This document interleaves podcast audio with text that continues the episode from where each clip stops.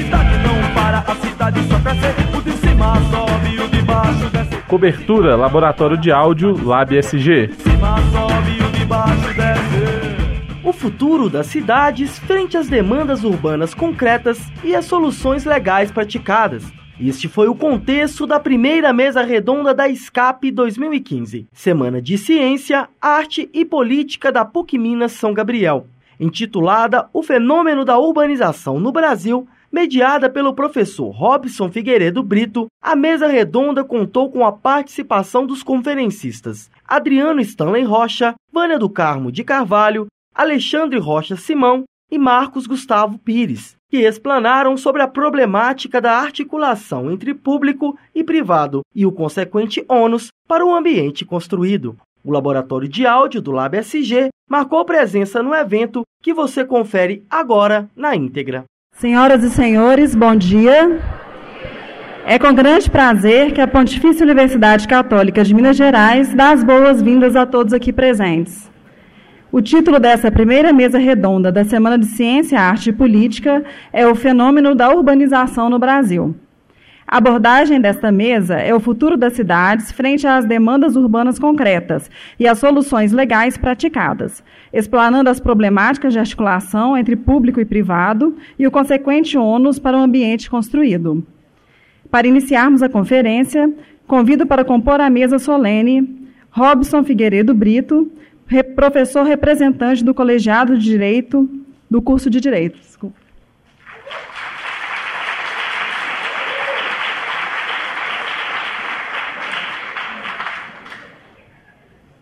Adriano Stanley Rocha Souza. É pós-doutor pela Pontifícia Universidade Católica do Paraná e professor da PUC Minas.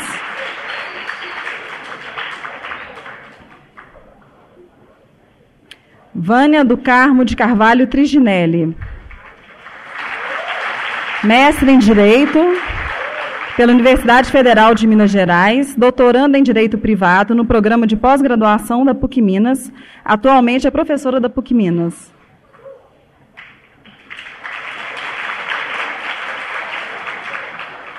Alexandre Rocha Simão. É arquiteto e urbanista pela Faculdade Isabela Hendricks, com pós-graduação em Gestão de Projetos no IETEC.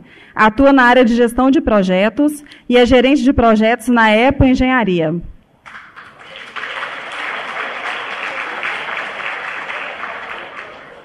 Marcos Gustavo Pires de Melo.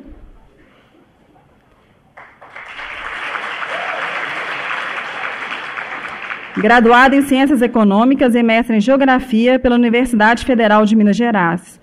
Fez parte da equipe do projeto de macrozoneamento da região metropolitana de Belo Horizonte e é professor da PUC Minas. Desenvolve pesquisas na área de economia política da urbanização e planejamento urbano.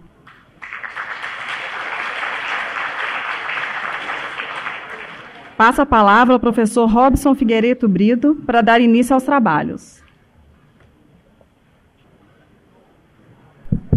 Bom dia a todos. É, gostaria de agradecer a participação do, dos membros da mesa e, é, antes da gente iniciar, só é, situar e dizer que é com muita alegria que o curso de Direito fez essa parceria com o curso de Engenharia Civil. Essa é uma das finalidades da SCAP, a gente conversar com os outros cursos e, principalmente, é, em direção a esse assunto que é primordial, porque nós somos habitantes dessa cidade, né, e somos habitantes da cidade, e é, é preciso, né, a, a SCAP chama a gente para essa discussão do mundo por vir, para ver o nosso futuro, mas a gente só consegue ver o nosso futuro a partir do nosso presente. Então, é, eu queria agradecer também a participação de todos os, os colegas do curso de Direito, os colegas do, do curso de Engenharia, todos os alunos, né, agradecer a participação da professora Karina, que é, conjun, conjuntamente é, ajudou a organizar essa mesa. É, vou passar a palavra, então, para o professor Adriano Stanley, para que ele inicie os trabalhos.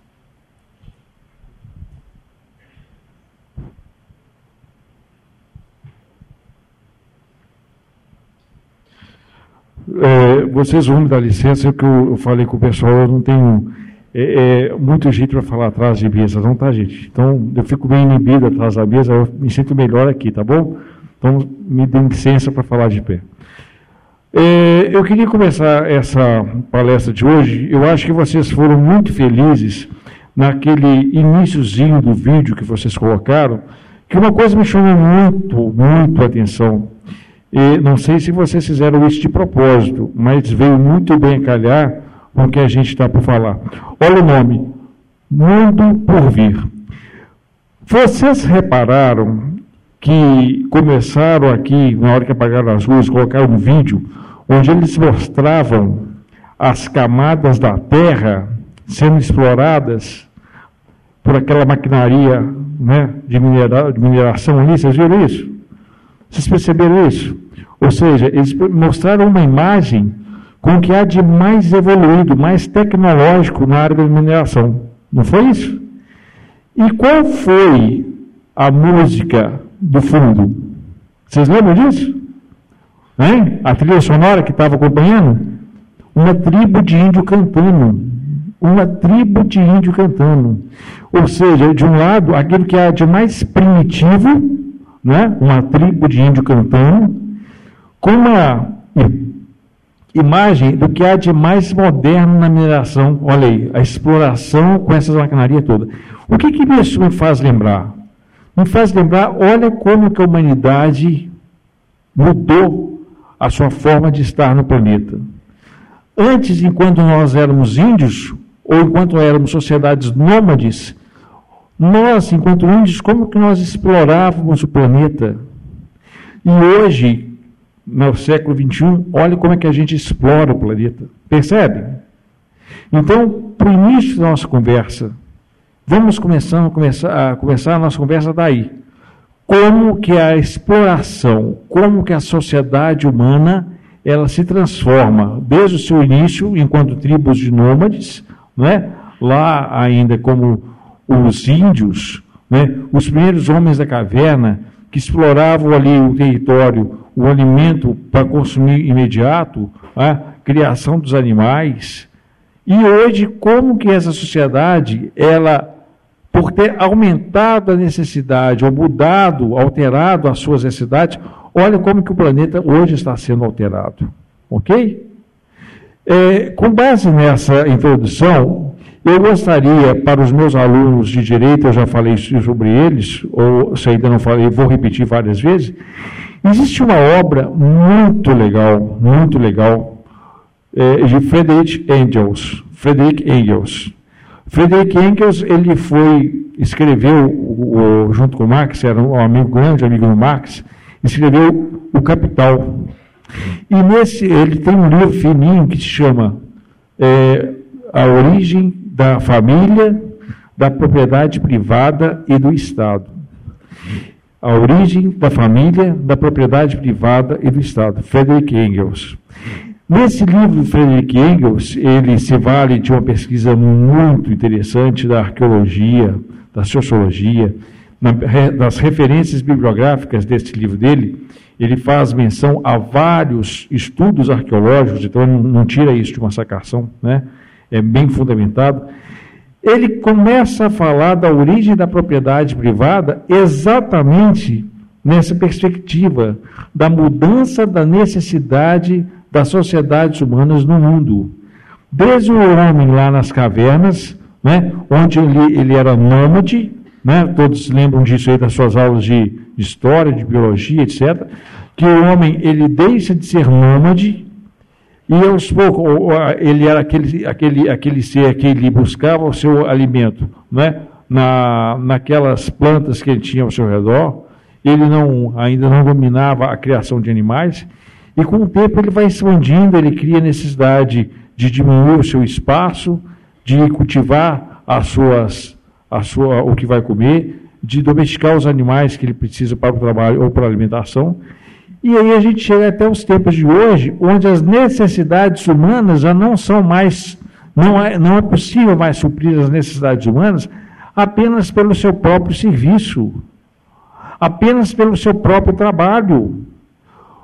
Colegas, Sinceramente, eu gostaria muito de convidá-los a fazer uma reflexão de que nenhuma disciplina ela é basta, ela se basta por si. E louvada seja a Escape em cada uma de suas edições, que frequentemente busca fazer essa interlocução entre as ciências. Né? Assim como as ciências, nós, cada um de nós, não somos seres que vivemos sozinhos. Somos seres sociais. O homem é, por excelência, um ser social. Da mesma forma que nós precisamos do outro não é, para suprir as nossas necessidades básicas, não é? eu não sei nem é, esquentar um ovo. Um dia eu fui esquentar um ovo na minha casa e o negócio caiu e foi um desastre total. Pior, depois também não sabia limpar a casa, né? Então preciso do outro o tempo inteiro, né? É, isso também acontece na ciência de uma forma geral, não é? Nenhuma ciência ela basta por si. Toda ciência precisa da outra para se complementar.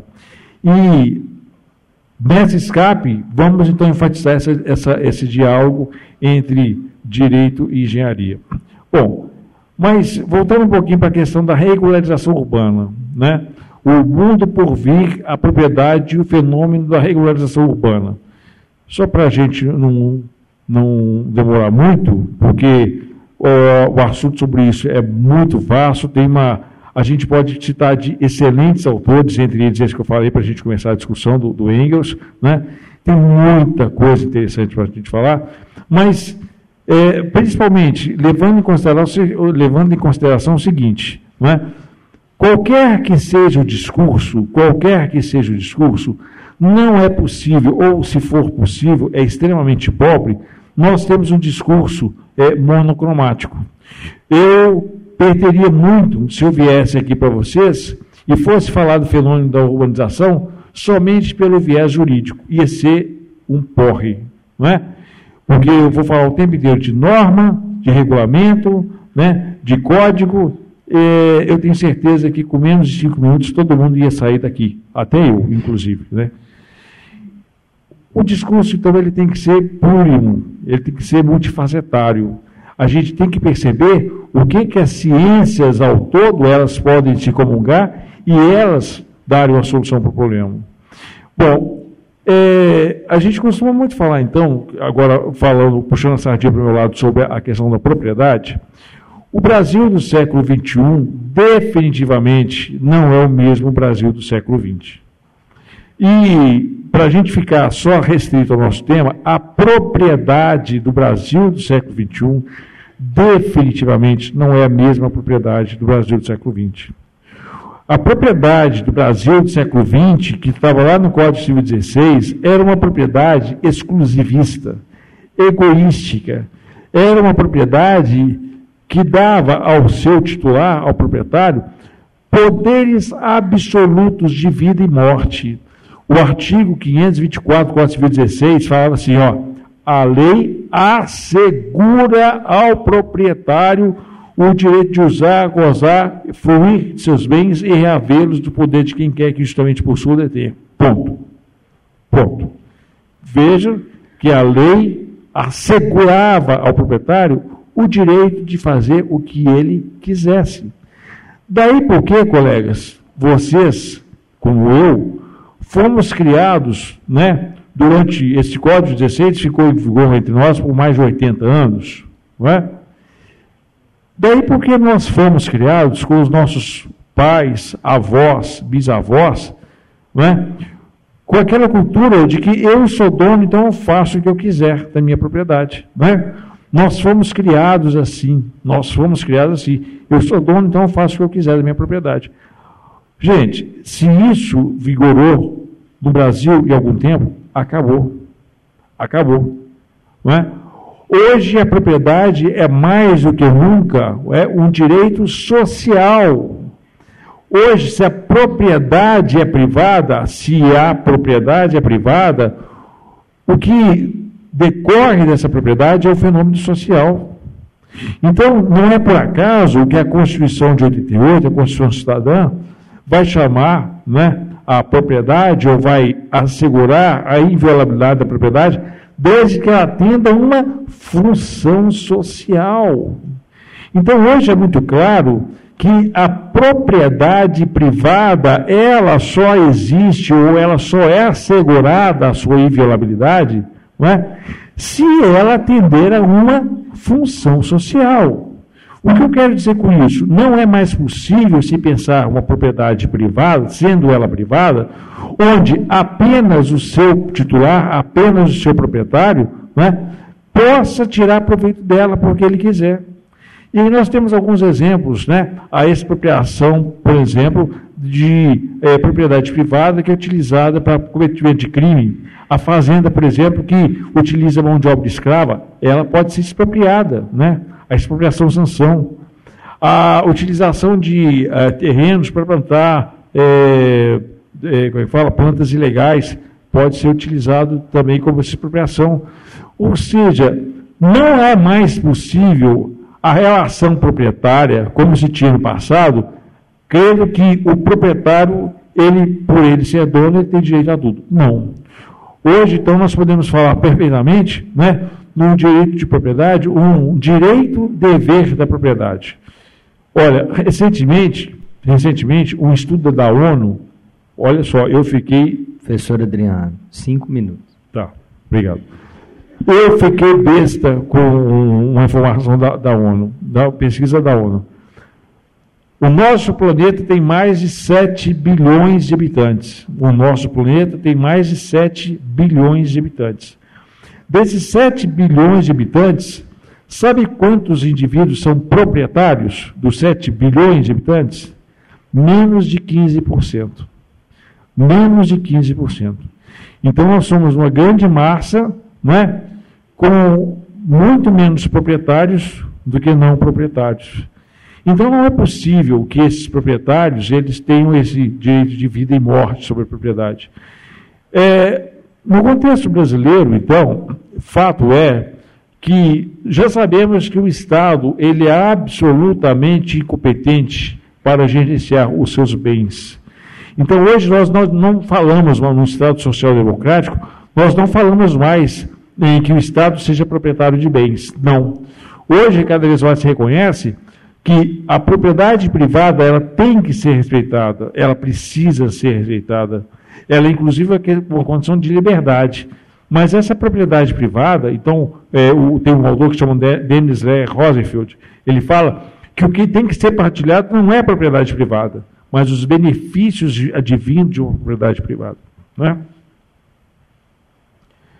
Como é que entra então a questão da propriedade da regularização urbana? Bom, colegas, à medida que o proprietário ele tem um bem, um patrimônio, e que ele tem ali e não direito de propriedade, né? esse direito também converte em dever, na medida em que o Estado precisa da cooperação desse proprietário para que ele utilize aquela propriedade né, em benefício do corpo social. Como que isso se faz? Através, por exemplo, de atos administrativos como o tombamento. Quando vem o Estado e declara que tal imóvel está tombado, significa que ele, é, é, aquele imóvel ele tem um valor que ultrapassa o valor do proprietário. Aquele imóvel ele tem um valor para o corpo social, por exemplo, se for por motivo histórico, não é? é a história de uma cidade que precisa é? desse patrimônio para ser contado.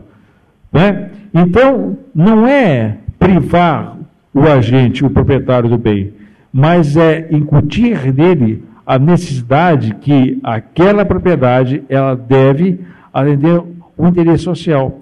E a regularização fundiária, portanto, ela vai se dar sobre esses parâmetros, não é? utilizando a propriedade privada na medida que for possível, mas exigindo desse proprietário cada vez mais uma consciência enquanto integrante de um corpo. Professor, terminei os meus cinco minutos? Gente, obrigado. O professor assessor me cortou antes também. obrigado. Gente, essa função da mesa é isso mesmo, eu, eu, né? a gente tem que fazer isso. É, o professor Adriano coloca uma coisa muito importante, viu, professor Elise? Eu, eu, antes de passar a palavra para o Marcos, é, que é isso que a, a SCAP proporciona para todos nós, que é essa interlocução com a interdisciplinaridade, essa conversa, né? E principalmente num assunto tão importante quanto esse. Então vamos passar a palavra para o Marcos. Bom dia a todos. É, eu queria começar agradecendo o convite, especialmente a professora Karina e ao, aos demais organizadores do evento pelo convite de estar aqui presente. É, eu sou, eu vou começar rapidamente, porque eu tive que fazer um, um, um certos cortes na minha fala. Eu preparei um texto, eu sei que não é comum, eu vou proceder à leitura de alguns trechos, e, mas espero não fazer vocês dormir. É, eu sou economista de formação, mas não vou falar de economia, pelo menos não da maneira como todos entendem economia. Taxas de juros, taxas de crescimento é, e questões relacionadas a isso. Vou falar de um ponto de vista da economia política que entende a economia como parte de um sistema social. É, o professor Adriano, minha fala vai ser um pouco um contraponto ao que ele disse e eu acho que serve bem ao propósito da mesa dessa discussão interdisciplinar. É, quando foi feito o convite, eu fiquei é, dividido entre falar sobre as minhas preocupações de pesquisa individuais que tem a ver com as insurgências urbanas, a, o surgimento de novos atores urbanos e como que isso dialoga com o planejamento urbano, ou como que isso não dialoga com o planejamento urbano. E, por outro lado, com a minha atividade de extensão na Universidade Federal de Minas Gerais, que tem a ver com o planejamento metropolitano, que também é uma questão urbana é, super atual e, e que bate a porta a todo momento e que tem N questões que a gente poderia discutir. É, eu vou deixar essas questões para o debate e vou falar sobre insurgências urbanas e o surgimento de novos atores, especialmente é, na sua relação com o Estado e com o direito. Eu espero deixar claro, mas a gente pode aprofundar no debate. Mas eu vou começar a minha reflexão também com o título do seminário, Mundo por Vir. Porque isso tem a ver com a decisão que eu tomei de falar sobre as insurgências. Então, qual mundo está por vir não é certamente uma questão banal. E a nossa resposta a essa questão condiciona a nossa reflexão não só sobre o futuro, mas também sobre o presente. Se mundo por vir, se por mundo por vir indicamos simplesmente uma reprodução mais ou menos melhorada, que a gente chama de progresso, ou mais ou menos ampliada, que a gente chama de desenvolvimento, do que aí já está, um conjunto de questões se coloca a nossa reflexão.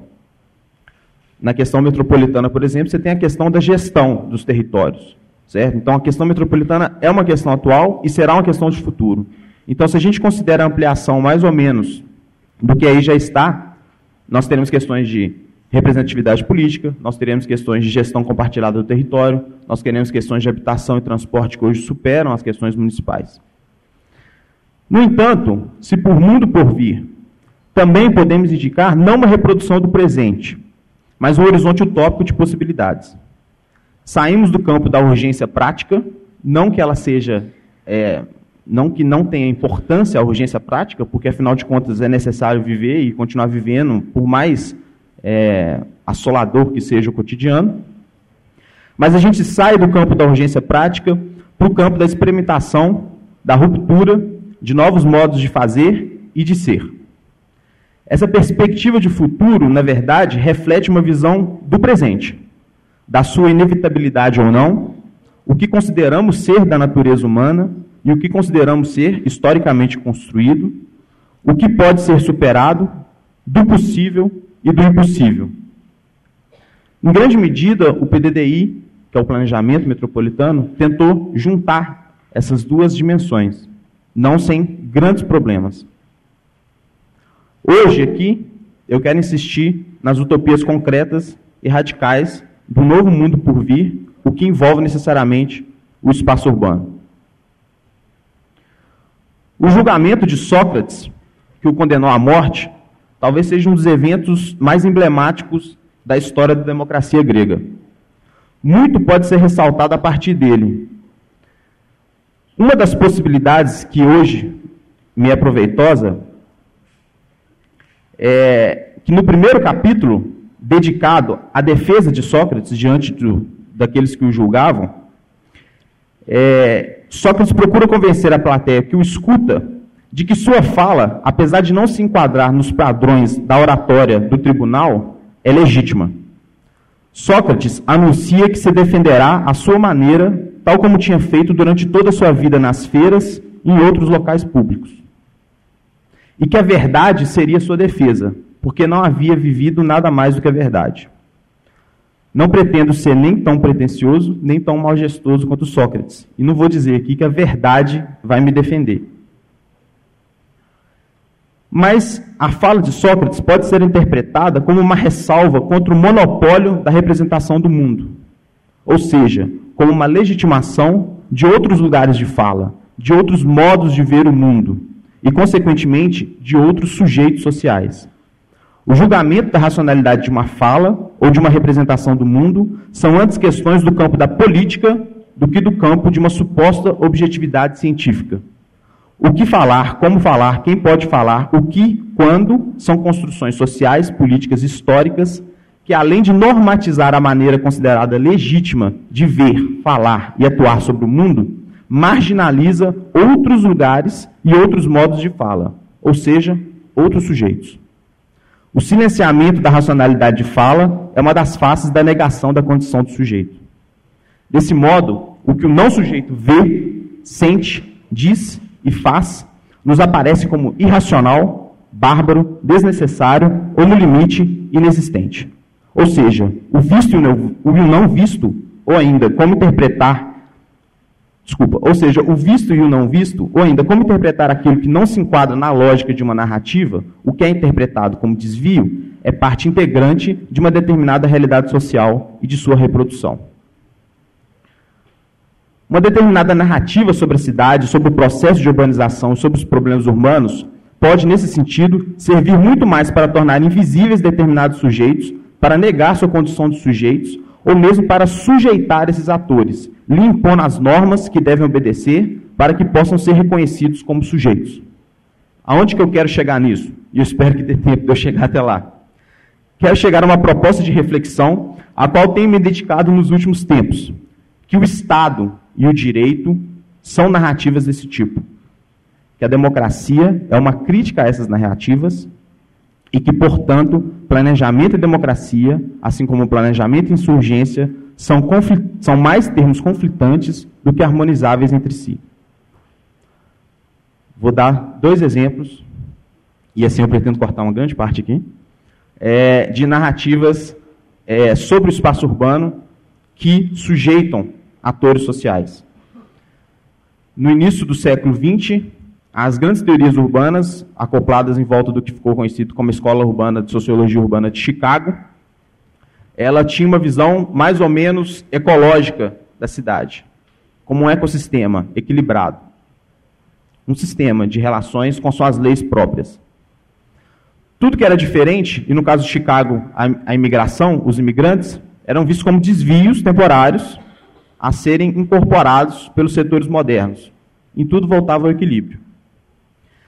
É, isso fez escola no Brasil a partir de uma narrativa que a gente chama de narrativa dualista, que via, é, por exemplo, o problema das favelas como um problema de atraso, de não incorporação, e de que a modernidade econômica do país incorporaria esses atores e aquele problema ecológico que era a favela, um problema de praticamente de paisagem, e foi tratada como problema de paisagem durante muito tempo, através da remoção, é, era um problema, era um desvio.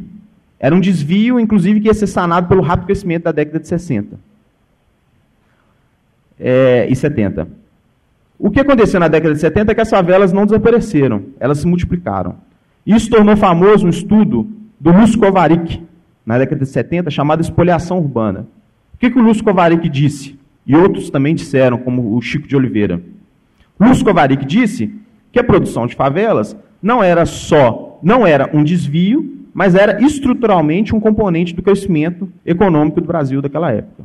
O que Lúcio Kovarik disse é que não existe dualismo entre o atrasado e o moderno. O moderno se apoia e reproduz o que era considerado atrasado. O problema das favelas deixou de ser um problema dualista e se tornou um problema estrutural da urbanização brasileira, aliado ao modelo de crescimento econômico do Brasil na época. Isso, especialmente porque a autoconstrução de favelas permitia é, manter a reprodução da mão de obra em níveis baixíssimos, certo? Porque é, os salários não precisavam é, dar conta do aumento dos preços do aluguel, porque você tinha autoconstrução nas favelas e a partir disso você mantinha a mão de obra barata e isso impulsionou grande parte do crescimento econômico brasileiro extremamente desigual, especialmente por causa do arroxo dos salários. Outra narrativa dualista está presente é, na nossa trajetória do planejamento urbano. Que narrativa dualista é essa? Uma narrativa dualista que opõe, por um lado, o interesse privado e, por outro, o interesse público, na figura do Estado. Então, grande parte da discussão sobre a função é, social da propriedade foi baseada no fato de que era preciso ter um controle sobre a propriedade privada, de modo a atingir um bem comum, um bem superior. E isso estava muito ligado à contenção, como hoje também ainda está, está ligado à contenção da atividade de especulação imobiliária certo? Retenção de terra urbanizada, onde já houve investimento público e que não é utilizada. Só que, nessa leitura, existe é, uma identificação do Estado com o público, como se o Estado fosse o guardião do interesse público. E o que eu pretendo problematizar aqui hoje é um pouco isso. Essa é, identificação do Estado com o comum, com o público. Por quê? Porque, daquilo que eu disse lá atrás, o Estado é um tipo de narrativa que cria sujeitos. Para que os atores urbanos insurgentes entrem nesse público, entrem nesse comum, façam parte dessa discussão, eles precisam pagar um pedágio. E esse pedágio, muitas vezes, serve como ideologia, ou seja, esconde os problemas que aqueles atores sociais trazem. Mais do que revela, esconde. É... Só um instante que agora eu vou me, me reidentificar aqui. Existe uma citação que eu sempre uso, do Adriano Codato, que está nesse livro chamado Marxismo como Ciência Social. É um texto, o Adriano Codato é um sociólogo da UFPR. É, existe um texto dele chamado O Espaço Político segundo Marx. Eu fiquei muito feliz que o Engels e o Marx foram citados aqui hoje, porque às vezes você fala o nome do Marx tem um rebuliço na plateia, né? Todo mundo fica meio assim, né? Preocupado, né? É... E ele diz o seguinte: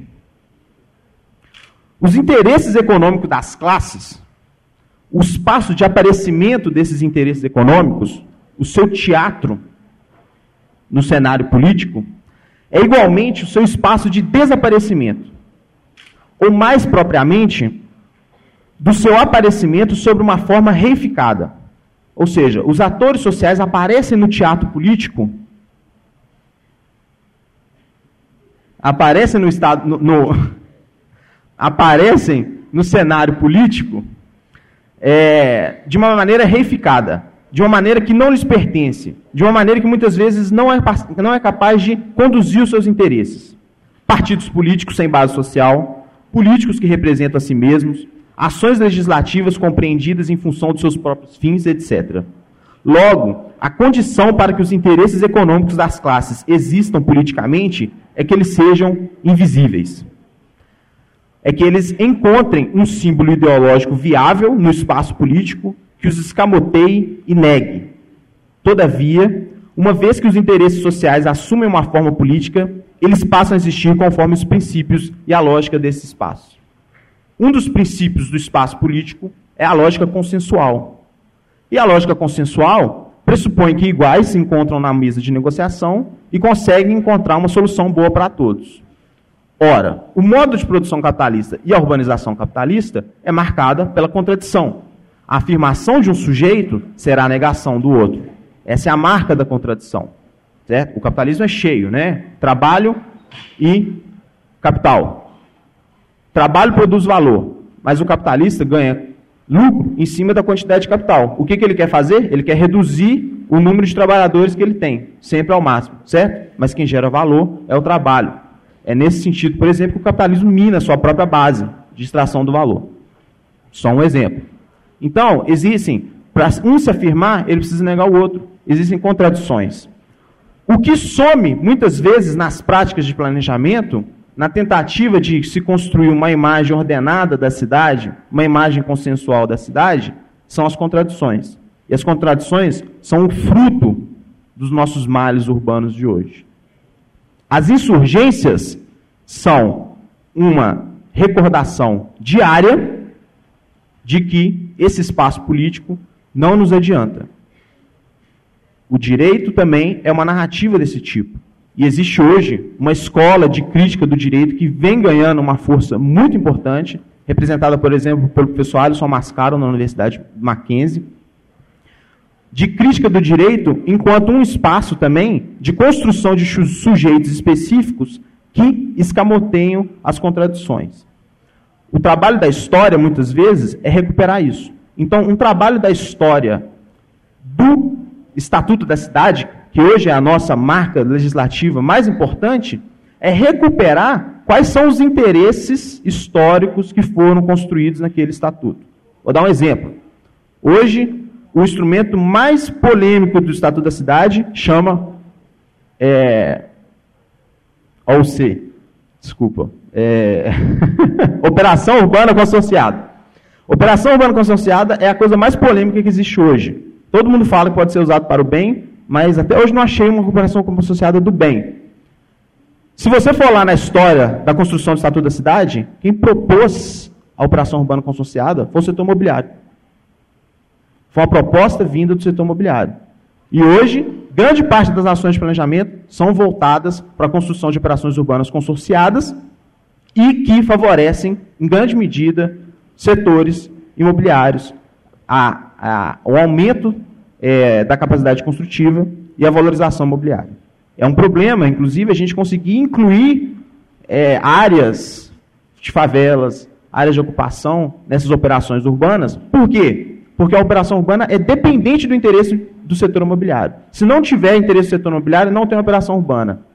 E você não pode aplicar o recurso, de acordo com a lei, fora da operação urbana. Ou seja, você não consegue incluir as áreas de ocupação, as áreas de favela e etc. dentro da operação urbana, senão o setor imobiliário não quer, e você não pode aplicar o recurso fora. Então é um instrumento que representa alguns interesses melhor do que outros.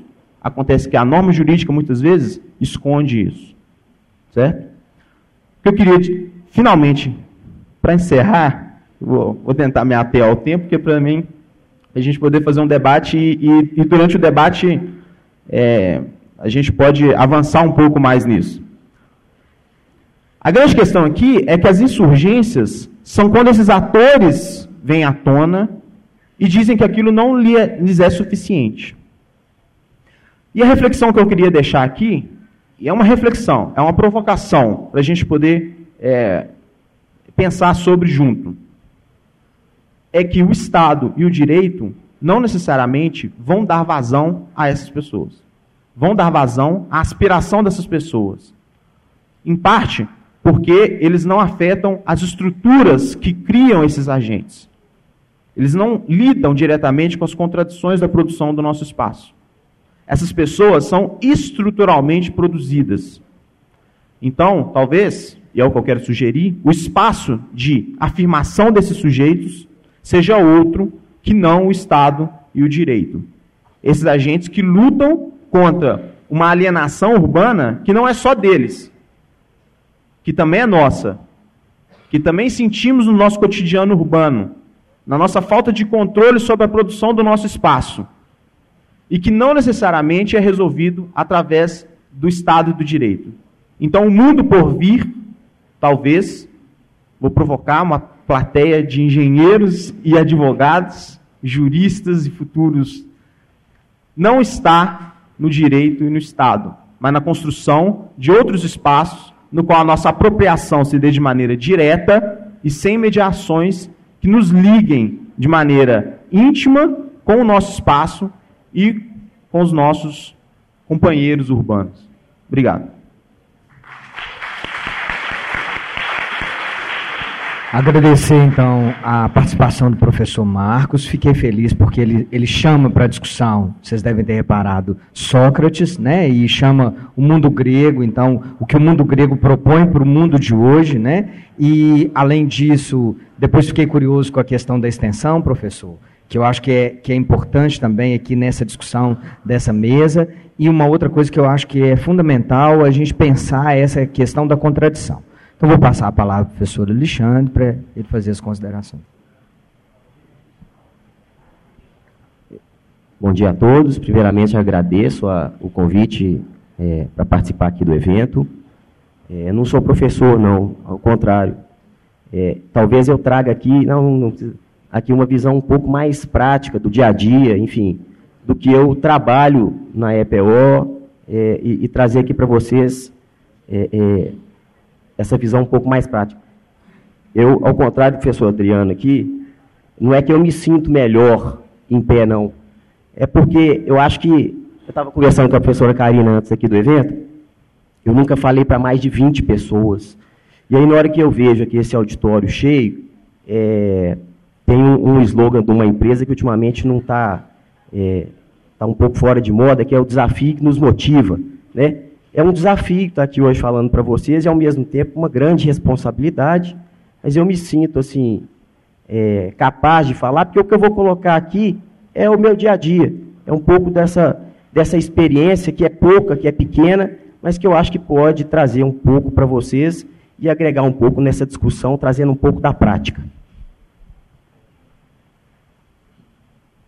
Bem, Gente, eu vou ficar andando aqui até para vocês não prestarem atenção na minha mão que está tremendo, então aí vocês. Os impactos da legislação urbanística de Belo Horizonte em meio à mudança da lei e à crise nacional.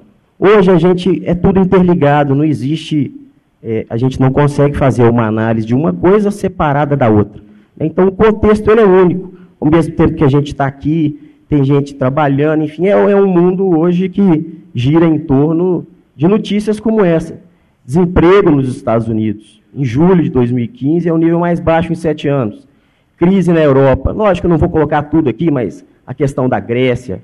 Ações em baixa na China. Isso mexe com o mundo inteiro. E trazendo um pouco mais aqui para o nosso dia a dia, crise política e econômica no Brasil. Trazendo um pouco para o mercado onde eu atuo, que é o mercado da construção civil, o mercado imobiliário. Queda nas vendas, um número menor de lançamentos imobiliários, algumas obras sendo paralisadas, aumento de desemprego, investidores mais criteriosos, selecionando muito bem os empreendimentos naquilo que ele vai investir. O investidor hoje é, um, é uma peça fundamental no mercado imobiliário. E dificuldade para locação. É, o pessoal brinca que hoje a empresa que mais é, abre lojas aí é aquela empresa aluga-se. Qualquer lugar que você vai tem tanto de placa. Mas é uma, é uma loucura é reflexo de um mercado que depende de outros mercados, de outras situações econômicas, políticas, enfim. Mas e aí? O que, que isso tem a ver com essa mudança da legislação aqui? Tudo. Tudo. Está tudo conectado. O mundo globalizado está tudo conectado. Legislação urbanística segue tendência mundial e adequada à condição local. Então aí já, já traz um pouco da questão da globalização. Os municípios, certamente existe um, um, convênio entre eles que trocam experiências, então não existe a reinvenção de roda. A lei que está aqui é uma lei que já houve alguma prática em algum lugar e ele trouxe para um contexto local. Né? Então isso é, é, o que acontece no mundo inteiro. Existem convênios, prefeitura aqui de Belo Horizonte mesmo, onde eu tenho muita atuação, eu converso muito com, com, com o pessoal da regulação urbana, convênio com Curitiba, Porto Alegre, enfim, existe essa intenção de melhorar o que aqui está sendo proposto. Legislação urbanística é muito mais do que instrumento para aprovar projeto. Né? Lógico que ali, na legislação, tem que estar claro quais são os parâmetros, os critérios, até para que possam existir projetos que possam estar é, é, é, tá dentro da legislação. Mas é muito mais do que isso. Aqui algumas perguntas, por exemplo. Você vai ao shopping? mora em casa, apartamento, qual é a área, quantos quartos? Quantas vagas tem na sua garagem? Aonde você trabalha, gosta de passear no parque? Tem igreja perto da sua casa? E o passeio é acessível? essas informações todas têm relação direta com o conteúdo da legislação urbanística. Né? Ali tem parâmetros que restringem o número de unidades, a área do apartamento, a quantidade de vagas, enfim. Isso daqui são apenas algumas perguntas que certamente têm respostas na própria legislação. A legislação urbanística existe para estabelecer limites, lógico, não pode ficar tudo solto, às ações humanas que interferem no espaço urbano e na qualidade de vida na cidade. Essas ações são relacionadas às necessidades de uma vida no grande centro, como moradia, trabalho, educação, saúde, locomoção, alimentação e lazer. Esse espaço mesmo que nós estamos aqui, certamente seguiu diretrizes, parâmetros, critérios para que hoje pudéssemos estar todos aqui. Né? Então, isso é fundamental, essa, esse critério, esses parâmetros. A legislação urbana é um importante instrumento de gestão pública que indica para qual direção a cidade vai seguir. Então, quando você tem uma lei, você pode, no momento que você vai fazer a alteração, dizer: não, eu quero seguir por ali, por aqui, é norte, é sul, eu quero cercear o crescimento, eu quero é expandir, enfim. Isso tudo faz parte da discussão de uma alteração ou de uma legislação urbanística. Vou dar um exemplo. Na última legislação, de, que mudou agora em 2010, duas áreas aqui em Belo Horizonte foram é, é, muito afetadas de forma contrária. Né? Nós tivemos o vetor norte, que houve um grande crescimento, na verdade foi um vetor que mais cresceu, com incremento de obras viárias e construção do centro administrativo. Então houve uma indução de crescimento no sentido do vetor norte. Vários empreendimentos surgiram naquele vetor. E ao contrário, o Buritis, quando houve uma redução de coeficiente de aproveitamento, reduziu muito a questão dos, dos investimentos e dos empreendimentos imobiliários. A maioria dos prédios que estão sendo terminados ou concluídas as obras agora, em 2014 e 2015, foram fruto de aprovação na legislação anterior. Né? Então, não surgiram novos empreendimentos no Buriti justamente pela, por essa questão dessa redução de coeficiente.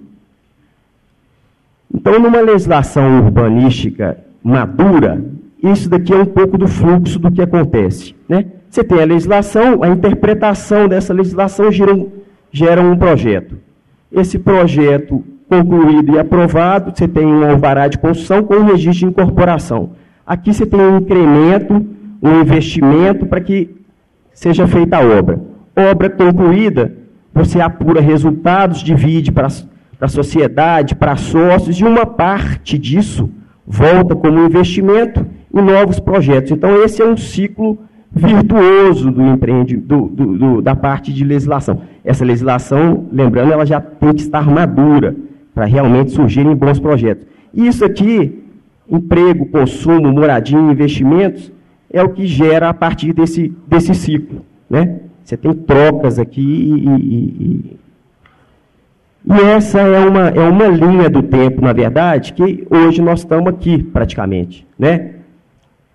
nós estamos aqui nessa tramitação. A lei hoje, principalmente a lei de uso, parcelamento e uso ocupação do solo, ela, ela foi, teve a conferência, a quarta conferência agora em 2014, de política urbana, houve a aprovação do, do texto, do projeto de lei, nessa conferência, e o texto está nesse processo de tramitação entre o executivo e o legislativo. Né? Então, hoje nós estamos aqui. Quando que isso vai acontecer, aí já é. Quando que essa aprovação vai acontecer, ainda não se sabe. Mas hoje, o texto está pronto e vai ser protocolado junto à Câmara para poder analisar. Então, quando isso acontece, já há esse anúncio dessa mudança de lei, há uma grande corrida para aprovação de projetos. E tem projetos bons e tem projetos ruins aqui. É, cabe um pouco da análise dessa qualidade. Porque muita gente vai na corrida para aprovar, aprova qualquer coisa para garantir um alvará. Bem, agora eu estou garantido, tem quatro anos para construir, não é bem assim. Né? Ninguém vai construir aquilo que não é viável. Mas existe, isso acontece e acontece muito. Então acaba gerando aqui grande número de alvarás de obras viáveis e inviáveis. Então existe um conflito aqui, ó, que é proprietários desesperados por conta de uma tendência de desvalorização dos, dos lotes e dos imóveis, que a tendência hoje com, é, da legislação é uma redução drástica no coeficiente de aproveitamento. Tem lotes aí com coeficiente de aproveitamento 2,7, que isso vai chegar muito provavelmente a 1. Ainda não se sabe como que vai ser, se vai existir uma transição ou se vai ser imediata a partir do, da validade da lei, da vigência da lei, mas é uma, é uma tendência. Né? E incorporadores preocupados, porque você vai ter redução do potencial construtivo e como que você vai viabilizar empreendimentos. Né? Então, quando acontece essa aprovação dessa nova lei urbanística e ela começa a entrar em vigor, você já tem um estoque de alvarás da legislação anterior, assim como aconteceu é, em 2010. E aí, o que, que acontece? Você tem dificuldade para viabilizar novos negócios, justamente por conta dessa divergência entre o valor do terreno e o potencial de construção, porque quem tem terreno e não aprovou aqui, ele não, ele não absorve essa redução do valor de imediato. É um processo de transição e o tempo disso pode ser maior ou menor. Né? Mas quem tem um terreno que antes produzia 2,7 e valia 5 mil reais o metro quadrado, ele não admite que o, que o potencial dele reduziu na mesma proporção da redução do coeficiente. Então, existe essa divergência, essa dificuldade de, de negociação para gerar novos negócios. E a seleção dos bons projetos, e esses selecionados aqui, bons projetos e obras viáveis, acabam virando obras. E essas obras certamente vão acontecer muito no início aqui da, da aprovação, da, da vigência da lei, em função da, da legislação ainda anterior. Tá, mas e agora? Tem crise mundial, crise no Brasil, mudança da legislação, o que, que vão fazer? Vamos embora todo mundo para casa, vamos esquecer, vamos ficar em casa? Não, não pode. Né? Nós temos aqui responsabilidades. Muita gente fala, tira o S da crise, CRI. CRI, CRI. Crise e mudança de legislação urbanística geram oportunidades. Oportunidades de novos negócios, novas demandas. Lógico que tem que estudar, estudar profundamente a legislação. Mas certamente, tudo que é novo, no início causa é, problemas, causa transtornos, mas quando você entra a fundo, pesquisa e analisa, existem oportunidades ali. Vocês que estão agora no período de formação, estudando, certamente vão pegar muito desse novo contexto de legislação urbana aí. Né? Fazer mais com menos. É uma frase dita hoje a êxodo, todo mundo fala, principalmente em período de crise. Mas o que, que é isso? É otimizar recurso com ganho de produtividade. Não é só reduzir recurso, né? seja ele financeiro ou, ou pessoal. Né? Não adianta reduzir e reduzir produtividade. Você tem que reduzir para ganhar produtividade. A gente usa lá muito lá na, na empresa a, a, expressão de cozinhar um pouco na própria banha. Quer dizer, um empreendimento ele tem vida própria. E é isso que faz dele um empreendimento viável. Ele tem que se pagar. Então, para isso, é que a gente usa essa expressão. A renda do empreendimento é gasta no empreendimento. Não tem mistura de caixa, enfim uma questão um pouco mais econômica, mas o empreendimento ele tem que ter vida própria, é assim como uma empresa. Né? Esse negócio de empréstimo em banco, enfim, isso é uma questão maior, mas essa expressão aqui é muito usada, principalmente na, na EPO. Alexandre. Planejamento. Cinco minutos. Okay. Vou terminar bem antes disso. Planejamento com mais critério para novos projetos e investimentos. Nessa época de crise, é lógico que você não pode fazer qualquer coisa. Não é que antes se fazia qualquer coisa, mas a margem era maior. Gente, quando está vendendo, aí é uma beleza. Os, os desvios ou um planejamento menos criterioso não aparece. Né? As falhas de processo não aparecem. Mas no momento de crise, isso não pode acontecer.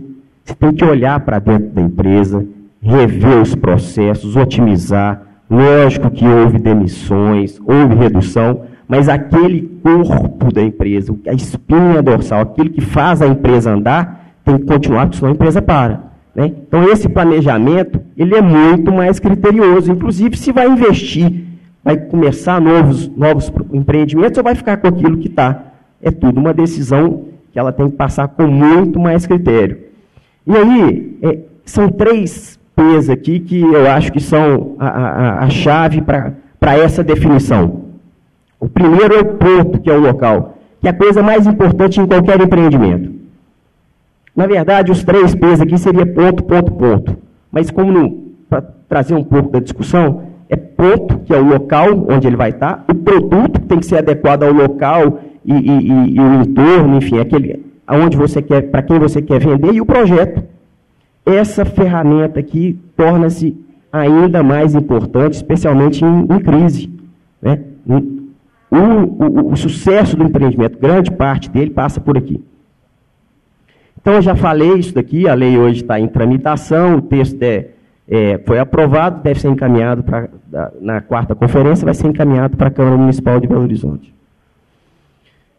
Então, gente, é, é, essa mudança ela é uma grande oportunidade para todos, executivo, legislativo e especialmente sociedade, corrigirem eventuais problemas e principalmente planejar o crescimento.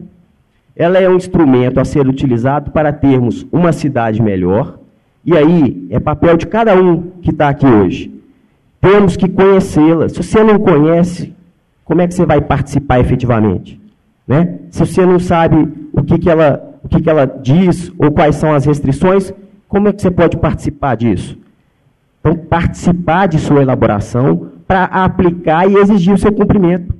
Né? Então, participar da sua elaboração. Eu fui um dos participantes da quarta Conferência Municipal de Política Urbana. Adiantou muita coisa? Não. Mas eu estava ali nas discussões.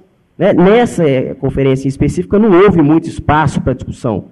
Né? Chegou já ela já um pouco formatada, mas enfim, eu me dispus a estar lá para discutir, porque eu me sinto responsável. Eu sou pai de dois filhos, né? não parece, eu sei que eu sou, pareço novinho, está todo mundo. Não, eu sou pai de dois filhos.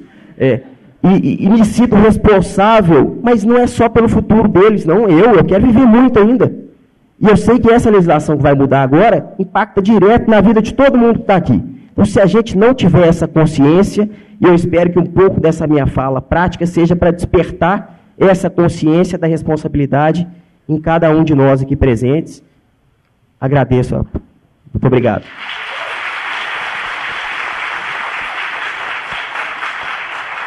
Mais uma contribuição né, que entra dentro dos objetivos da SCAP, que a universidade tem que estar sempre aberta para conversar com a sociedade, com todos os órgãos, né, principalmente é, em direção a esses problemas do, do espaço urbano.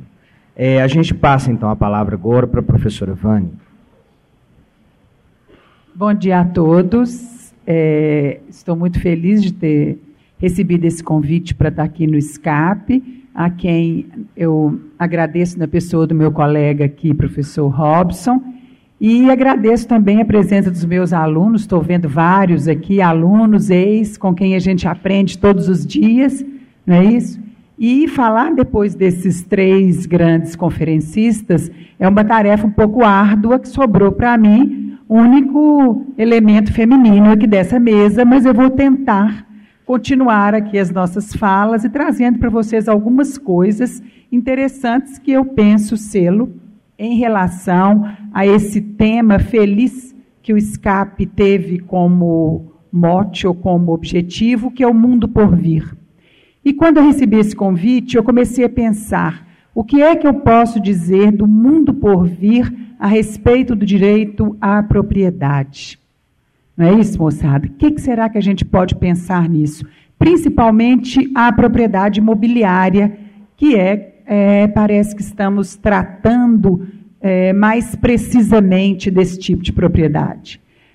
E eu comecei a pensar, como já disse o meu grande mestre aqui, meu orientador, professor Adriano, a propriedade tem hoje um novo colorido no século XXI. Uma propriedade que era sinônimo de poder, que era sinônimo de ter simplesmente, era uma relação entre pessoa e coisa. Que a gente pode entender isso? Que uma coisa pode se relacionar com pessoas. Então a gente pode compreender hoje em dia que essa relação é entre pessoas. Sim, uma relação proprietária imobiliária, ela diz respeito a pessoas, pessoas várias. Os bens são escassos no nosso mundo, não é mesmo, gente? Se você for pensar, não existem bens ou propriedades imobiliárias para todos, para toda a população. Então, se o indivíduo quer ser proprietário, ele tem que poder ser proprietário e dever. É um poder-dever. Sim, a propriedade, ela está aí no mundo. Então, essa relação entre pessoas, como eu disse a vocês, ela tem consequências. Sim, uma propriedade tem que ser funcionalizada. Embora muitas pessoas entendam que essa funcionalização seja uma limitação. Não entendo, muitas vezes não. Nós temos que ver que nós temos é, situações em que tem que ser respeitadas. O que, que tem que ser respeitado? O meio ambiente, sim. Posso dizer a vocês, num, numa propriedade imobiliária rural, por exemplo, que ainda não foi colocado aqui, a reserva legal. Reserva legal caiu na cabeça dos proprietários como uma cruz. Não! Reserva legal é aquela parcela da minha propriedade que eu deixo para que o planeta Terra respire, sim. No mínimo 20% da minha, da minha propriedade imobiliária rural deve ser para que o planeta Terra conseguir sobreviver, que está muito difícil, né, gente? Ele pede socorro a todo instante. E por que não? Olha, você pode sim plantar, cuidar, fazer da sua terra produtiva para você, para uma coletividade ali que mora perto da sua propriedade, mas sim, o planeta pede help, SOS, socorro. Então vamos deixar sim uma parcela para essa que é a limitação da propriedade rural. A regularização das propriedades é importante Claro que é importante. Juridicamente, faticamente, do ponto de vista da, da, das prefeituras, enfim, por que não regularizar essas propriedades para que tenhamos uma situação econômica saudável? Um tráfico jurídico que permita, sim, é uma, ampliação saudável. Por que um tráfico jurídico seguro? Se eu tenho uma propriedade regulamentada, se eu tenho uma propriedade transparente do ponto de vista social, econômico, jurídico, tributário, a alienação dessa propriedade me é interessante se ela é regularizada.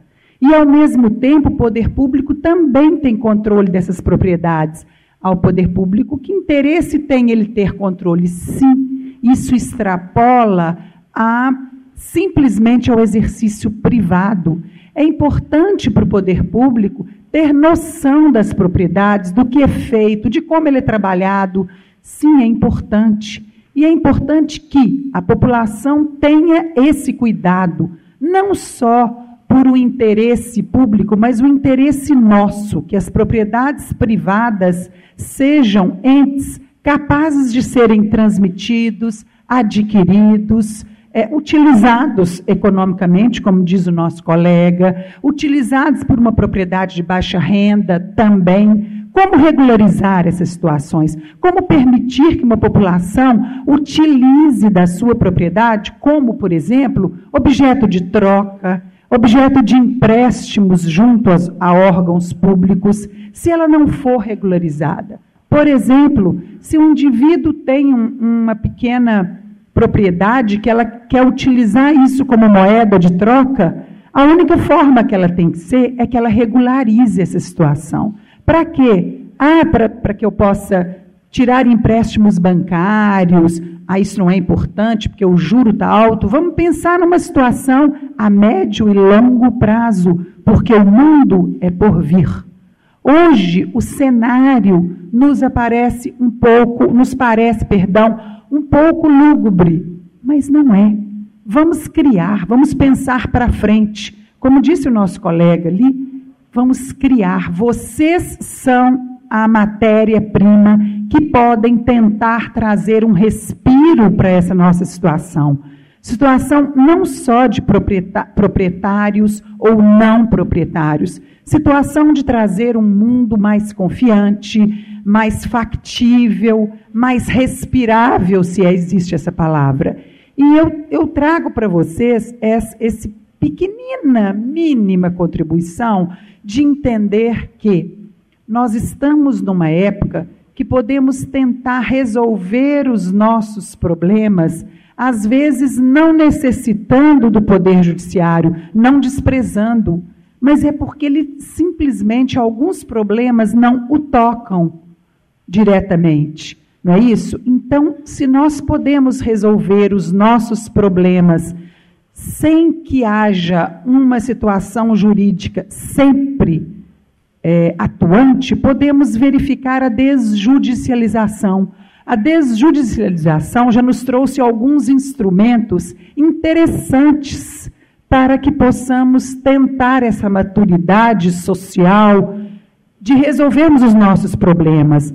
No tocante à propriedade imobiliária, como já comentei com vários alunos que já me deram o prazer de estar na minha sala de aula, a regularização é, fundiária, que lato senso nós temos a regularização diária, que hoje em dia pode ser feito extrajudicialmente, outras várias situações, e temos aí um campo pela frente que teremos a partir da entrada em vigor do nosso Código de Processo Civil. Estava aqui o nosso querido professor Magno, agora acho que já se ausentou para sua sala de aula, que teremos um novo instrumento que é o uso capião administrativa. Ah, isso vai dar uma série de problemas? Sim, problemas e vantagens. Todas as novas modificações, todas as novas introduções de situações novas nos fazem com que tenhamos que adaptar a essas situações. Então, vamos nós aqui na comunidade acadêmica tentar captar esses instrumentos novos de desjudicialização ou não, para trabalharmos um porvir melhor para o nosso espaço o nosso espaço rural, o nosso espaço urbano, que não é a única, mas é uma grande tarefa que temos pela frente de fazer um porvir mais tranquilo, mais seguro juridicamente, socialmente, para uma convivência melhor entre pessoas, entre grupos sociais e que possamos resolver isso na nossa maturidade, sim. E com isso, vamos trabalhar um porvir melhor, mais saudável e principalmente formando grupos de estudo, como diz o professor aqui, o, o, nosso professor aqui da UFMG, grupos de extensão, onde podemos facilitar essa busca da regularização, a busca da, da formação de um espaço seguro e tranquilo e respeitoso das nossas limitações urbanísticas, sociais e econômicas. E com isso, eu já vou encerrando a minha fala para que possamos passar para os debates, porque é de grande interesse o debate. E podemos então concluir aqui para nossa interdisciplinariedade, que vai nos trazer recursos é, imensos para a contribuição desse escape para a via acadêmica, jurídica, social. Enfim, o meu muito obrigado para essa pequena participação nesse evento muito importante que a PUC traz para os nossos alunos, que sem eles nada disso seria teria importância. Obrigada a todos e um forte abraço a todos. Agradecemos então a participação da professora Vânia. Acho que é importante essa função do conhecimento que ela traz para a discussão da, da, da SCAP e da universidade como um todo. É, a gente poderia, é, alguém gostaria de fazer alguma colocação, alguém, algum aluno, algum outro professor, a professora Karina quer, quer falar, então a gente passa a palavra para ela.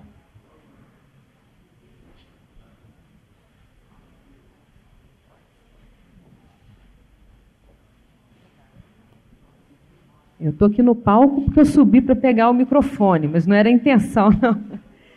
Bem, primeiramente agradecer a todos pela presença, né, pela banca que a gente compôs. Eu estou muito contente dessa, dessa discussão acalorada que se fez aqui, que certamente vai acontecer ainda.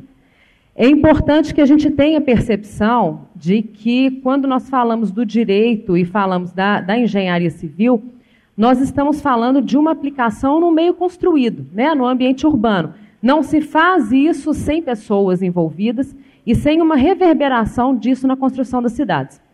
Então, é pensar em interdisciplinaridade, né, a gente vai imaginar que isso não acontece, não são duas áreas distintas que eventualmente nós trouxemos para cá para discutir em conjunto agora. Elas caminham sempre juntas. Né? A construção do ambiente construído, a, a, a construção da cidade, né, do ambiente construído, ela é feita com o amparo da legislação. A legislação em prol do público e do privado. Então, é, é, importante que a gente tenha essa ciência né, do que projetar e qual que vai ser a reverberação disso mais para frente, no mundo por vir. E aí eu quero começar só com uma pergunta, né, assim, na verdade, suscitar uma discussão, porque quando a gente fala de desvios, né, Marco? Marcos, quando a gente fala do desvio, quando a gente pensa na cidade é fruto da especulação imobiliária, ou especulação imobiliária resultante de uma modificação na legislação, a gente pensar como que a gente, como engenheiro civil, como, como, como sociedade, pode atuar nisso. Um exemplo que a gente tem agora é a mudança do plano diretor em São Paulo, né, que causou uma polêmica muito grande, não sei se é assunto conhecido de todos vocês, mas que o plano diretor ele estava introduzindo, fazendo uma valorização das ex, que são zonas especiais de interesse social, trazendo, é, é, aumentando esse zoneamento em áreas consideradas ricas da cidade, em áreas nobres da cidade. E aí a gente começa a expor essa mazela da sociedade, né, que é uma comunidade sem habitação, uma, qualidade, uma, uma comunidade com déficits sociais, né, é, é, é, de, de espaço, enfim. Como que a gente atuaria nisso, né? Que são visões diferentes. A gente pensar na visão social, que é necessário fazer isso, né? Já que existem tantos espaços ociosos na cidade. Se a gente passear pela cidade, a gente vai ver isso, né? Tem espaços muito vazios. Por que não utilizar esses espaços vazios, independente do contexto de zoneamento que eles estão, para valorização é, é, do, do, do, da habitação, por exemplo, desses, desses desvios?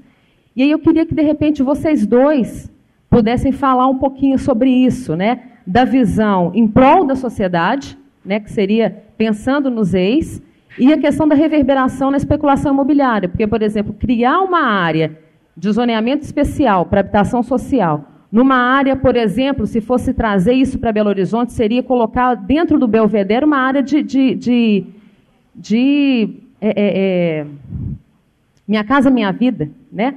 no meio do Belvedere. Qual que é a reverberação disso? Né? A população em São Paulo lutou contra e conseguiu tirar do plano diretor, inclusive, dizendo que ia ter uma diminuição do valor imobiliário. Ou seja, o meu apartamento que vale 3 milhões vai ter uma redução de preço. Né? Ninguém mais vai querer construir aqui porque agora eu tenho uma área de zoneamento especial. Né? Então, para a gente entender essa dicotomia da sociedade do desenvolvimento urbano frente a esse contexto né, do mundo por vir. Obrigada.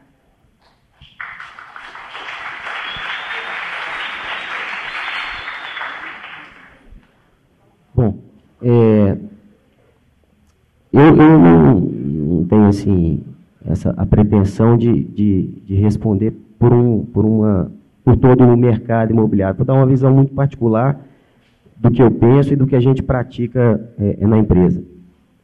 É, essa questão de existe muito uma um rótulo colocado é, nas, na, nas incorporadoras como se fossem as culpadas por alguma mudança ou alguma indução de crescimento é, é, em, alguns, em algumas áreas da, da, da cidade. É, mas eu não vejo muito assim, não. Né? Vou dar esse exemplo lá de, de São Paulo. Vamos pensar que, que um de nós aqui, ou que todos nós aqui, moramos no Belvedere.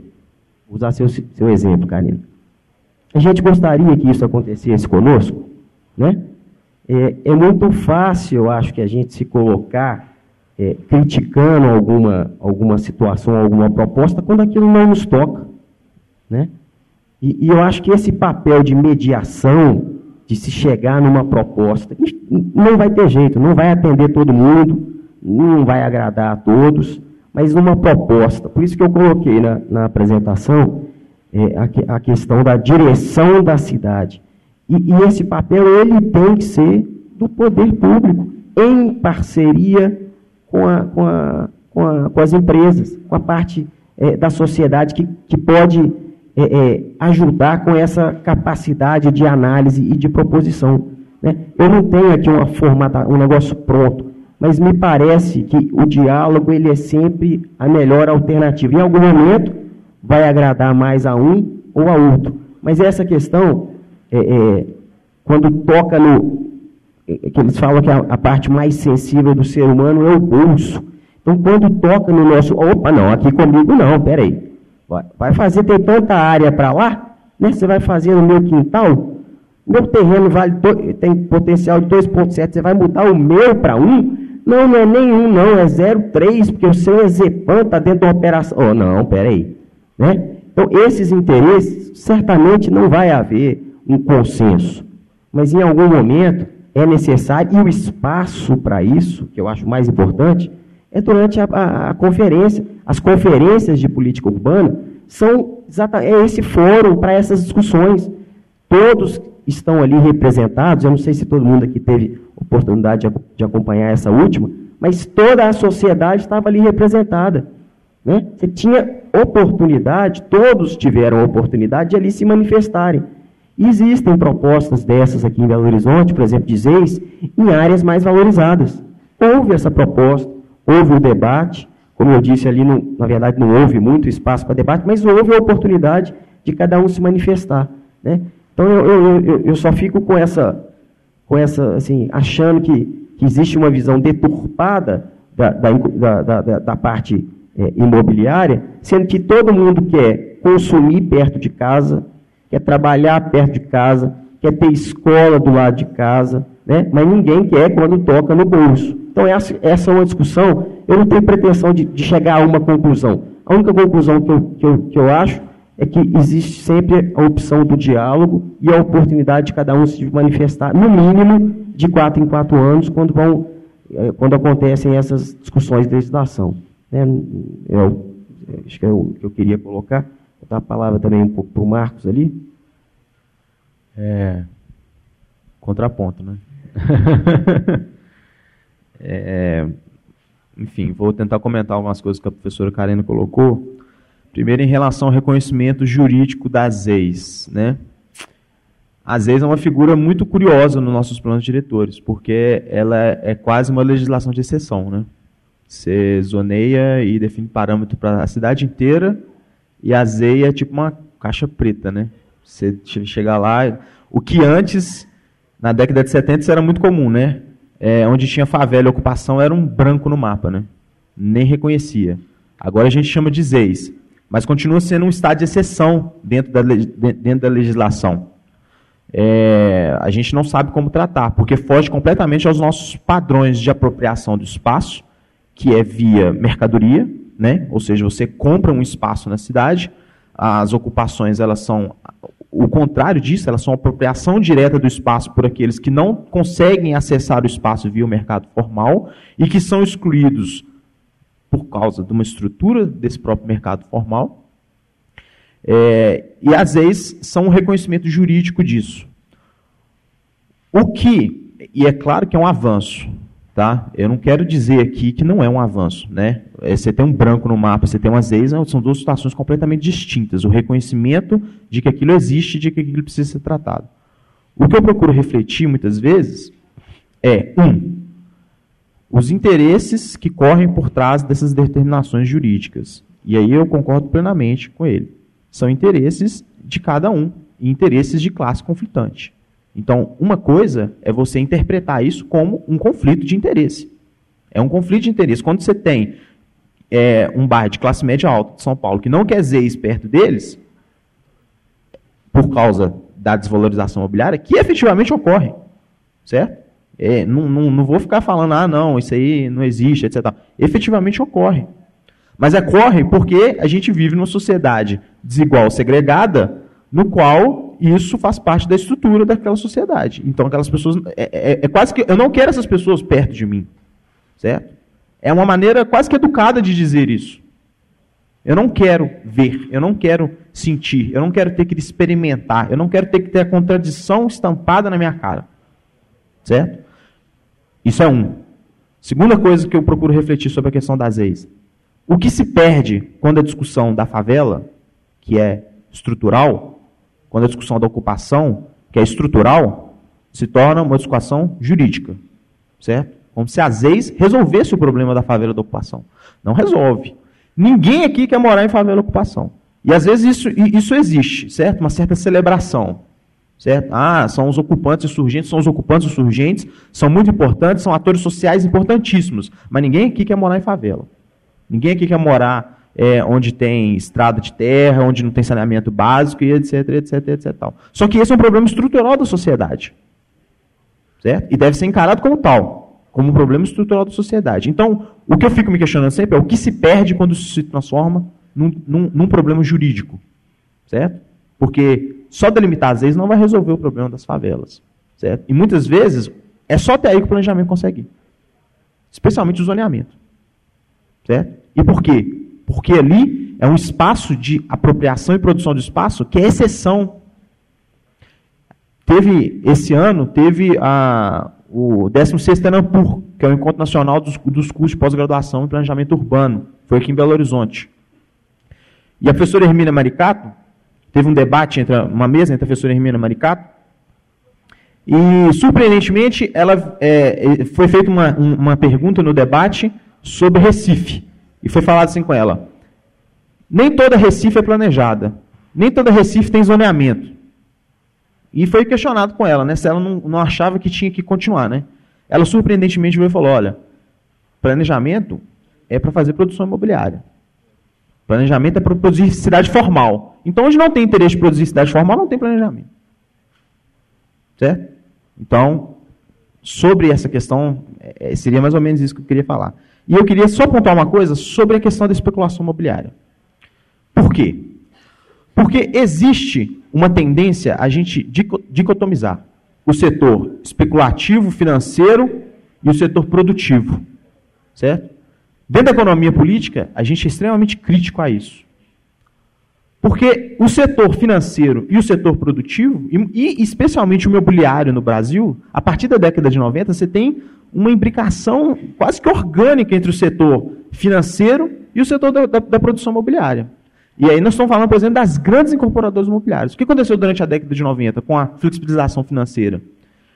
Grande parte dessas grandes incorporadoras abriram capitais nas grandes bolsas de valores e para lastrear a atividade econômica delas, elas fizeram banco de terra. Grandes incorporadores fizeram enormes bancos de terra para lastrear as ações que elas estavam abrindo nas bolsas internacionais. Isso tem a ver com especulação imobiliária. Isso tem a ver com retenção de terra. Mas tem a ver também com a capitalização dessas empresas. Ou seja, para produzir, elas criaram um banco de terras especulativo para conseguir capital, para poder gerar a produção. Que agora é um problema. Elas têm um monte de terra, né? E precisa soltar, né? E em grande parte, Minha Casa Minha Vida foi uma resposta a isso. A exemplo do que foi o BNH. Certo? Uma resposta para colocar esse capital que estava preso, né? Estimular a demanda para fazer essa produção de terras que estavam retidas para fazer lançamento de ação. Então, essa dicotomia, ela aparece, né? É, é, é, e, e, ela aparece, é, tipo assim, como se o especulador imobiliário fosse o problema da, da, da, da produção do espaço. Certo? E, na verdade, o problema da produção do espaço é que o espaço é produzido para virar mercadoria. E se ele não é para virar mercadoria, ele não é produzido. Certo? E esse é que é o problema. Ou seja, o controle social da produção do espaço ele é um social mediado pela produção de mercadorias. Senão ele não serve. É a função social da propriedade. A grande discussão que eu tenho com a função social da propriedade é essa.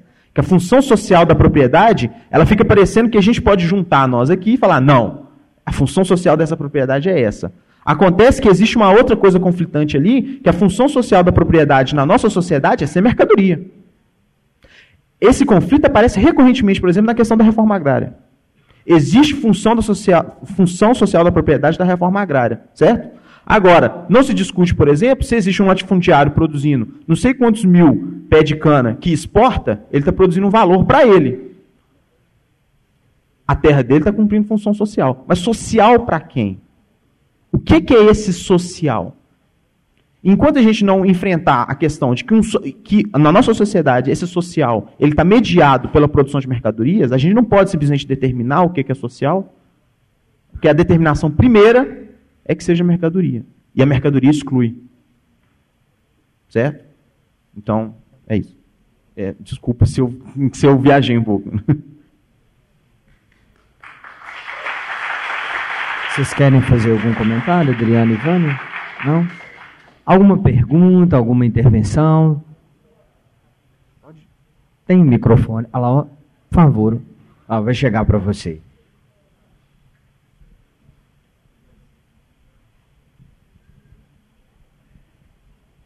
É, bom dia, meu nome é Raniero, sou aluno de jornalismo aqui da PUC Minas. É, na obra As Três Ecologias, é, do filósofo Félix Guattari, ele evidencia a necessidade do, do, do, ser humano se relacionar tanto com o meio ambiente quanto com esse técnico científico. Né? Que hoje em dia, né, na nossa era, é, houve uma abertura, uma nova possibilidade, que é se conectar a tudo. Né? Então, hoje, nós percebemos que não é possível fazer algo sem levar em consideração os outros aspectos do, do mundo em que vivemos. Né?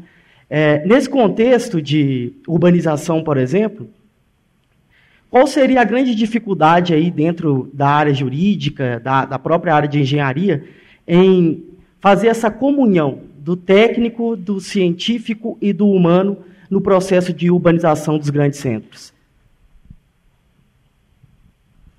É, o seu nome é? Ranier. Ranier.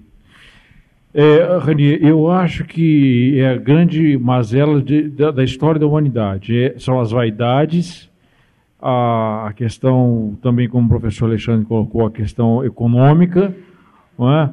é a, enfim, o pensamento do, do, de que fazemos parte de um corpo social. Não é?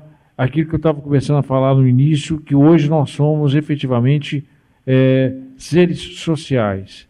Eu acho que a dificuldade, então, bem, de maneira bem pragmática, como você está é, colocando para responder o que você colocou, está no fato de que é, na, no papel é muito fácil né? É, colocar uma área, é, definir a urbanização a, no, no, zoneamento, é, o que, que cada área vai atender, para qual modalidade.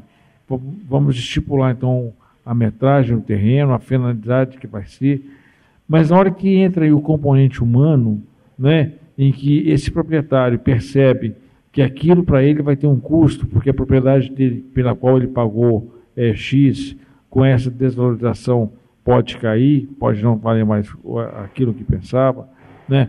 O fato de que, é, como o professor colocou, a instalação de alguns equipamentos próximos à minha casa pode desvalorizar, é, aí a gente esquece da questão do, desse corpo social. A gente esquece né, que o benefício, é como o professor Alexandre colocou, não tem como a questão dessa nossa comunidade ser bom para 100% para todo mundo, né?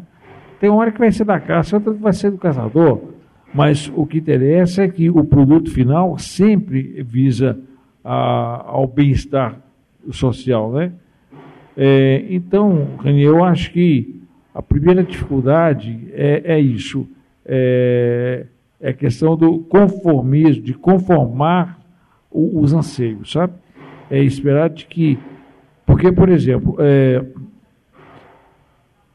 no Brasil, é muito comum a gente ver, por exemplo, ó, vou, vou, dar um exemplo aqui, tá?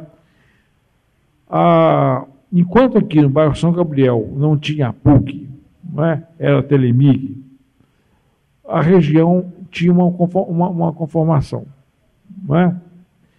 É, os bares aqui atendiam aquelas, aquela população da Telemig, que era bem pequena, não é? É, o trânsito aqui era bem menor, a confusão aqui era bem diferente. A partir do momento em que sai a Telemig, que se instalou aqui a PUC Minas, essa região mudou completamente. Né? Então, vamos ficar falando aqui para que a gente é, compreenda bem o contexto. Olha, por exemplo, esse bar da frente aqui, o BIM. Quem é que ele conhece o BIM aqui? Né? O que era o BIM quando que era Telemig e o que é o BIM hoje? Não é? Olha, assim como também, então aí nós estamos falando de um, obviamente, o dono desse estabelecimento teve um ganho maravilhoso com essa nova conformação, essa, essa nova formatação aqui, né? Estamos falando, olha só, estamos falando da instalação de uma faculdade e de um bar. Só que aí a gente se perguntar, no entorno para a coletividade, o que, que significa a PUC estar aqui? Porque tem benefícios, mas também teve malefícios. O trânsito aqui agora virou um caos. Né? O povo aqui antes não tinha esse problema todo de. Bom, então imagina, é, é essa discussão que nós estamos fazendo ela micro aqui nesse ponto, é essa discussão que a gente faz quando a gente vai falar a questão de zoneamento. Quem é que está disposto a suportar ônus e bônus? Né? Eu tenho de um lado, tenho bônus, claro. Eu, ninguém vai fazer uma. Nenhum lugar vai ser feita uma regularização fundiária para trazer malefícios, mas alguma coisa vai ser mudada. Não sei se te entendi a, a sua pergunta. Sim, obrigado. Mais alguém gostaria de. Ah, você lá. Mas você pode falar. Marcos vai. É, primeiro eu vou rapidamente fazer uma correção, porque está sendo gravado, né? Não sou professor da universidade, tá? De nenhuma das duas, tá? Por enquanto eu sou só um pesquisador do FMG. é, Ranier, né? Bom, você tocou na questão é, da relação entre espaço técnica e gente, pessoas, né? O que eu queria destacar é que, por exemplo, o planejamento ele é uma técnica, certo? De intervenção e de interpretação do espaço que, por excelência, e por tradição, é fetichista, é um, faz um fetichismo espacial. O que, é que eu quero dizer com isso? A gente planeja espaço, certo? É, o Alexandre deu o exemplo da região Vetor Norte. Vetor Norte é agora o eixo de expansão da região metropolitana de Belo Horizonte, sendo produzida numa escala industrial gigantesca etc. E tal. Então, no planejamento, o que, que a gente vê? A gente vê um eixo de expansão, a gente vê residenciais surgindo, a gente vê indústria surgindo, e etc, etc e tal. Não vemos pessoas. Certo? Então, o planejamento, ele ainda, em grande medida, é uma técnica que invisibiliza as pessoas em prol dos espaços. Certo? Planejamento modernista, então, é, a arquitetura modernista, inclusive, foi marcado por isso. Certo? É, e parte dessa de não ver as pessoas tem a ver com isso que o professor Adriano falou.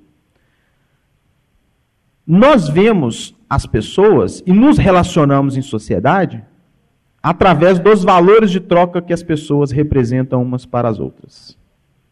Certo?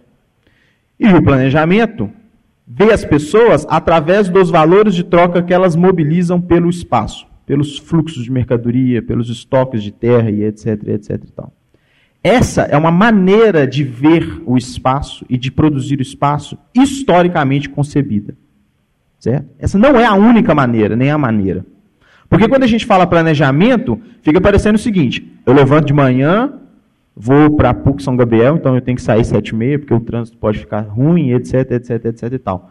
Fica parecendo que planejamento é mera antecipação. Não. Planejamento é uma forma de ver a cidade, de interpretar a cidade. Uma técnica que, que media a nossa relação com o mundo e com os outros. E media numa direção muito específica.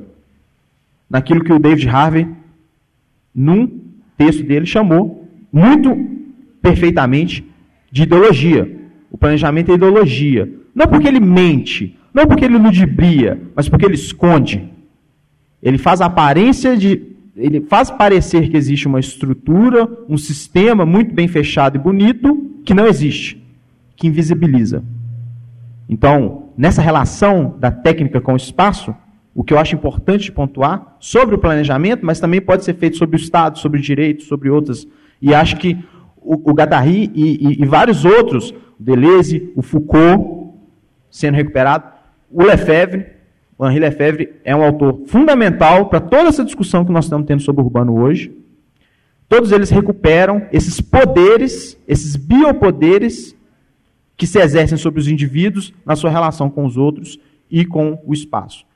E pensar o mundo por vir envolve questionar esses poderes e pensar como que a gente pode fazer diferente. É difícil, é muito difícil. Pô, vou imagina sem direito. Você está falando para não ter direito? Olha, eu estou falando para a gente pensar outras, outros modos de ser. Obrigado.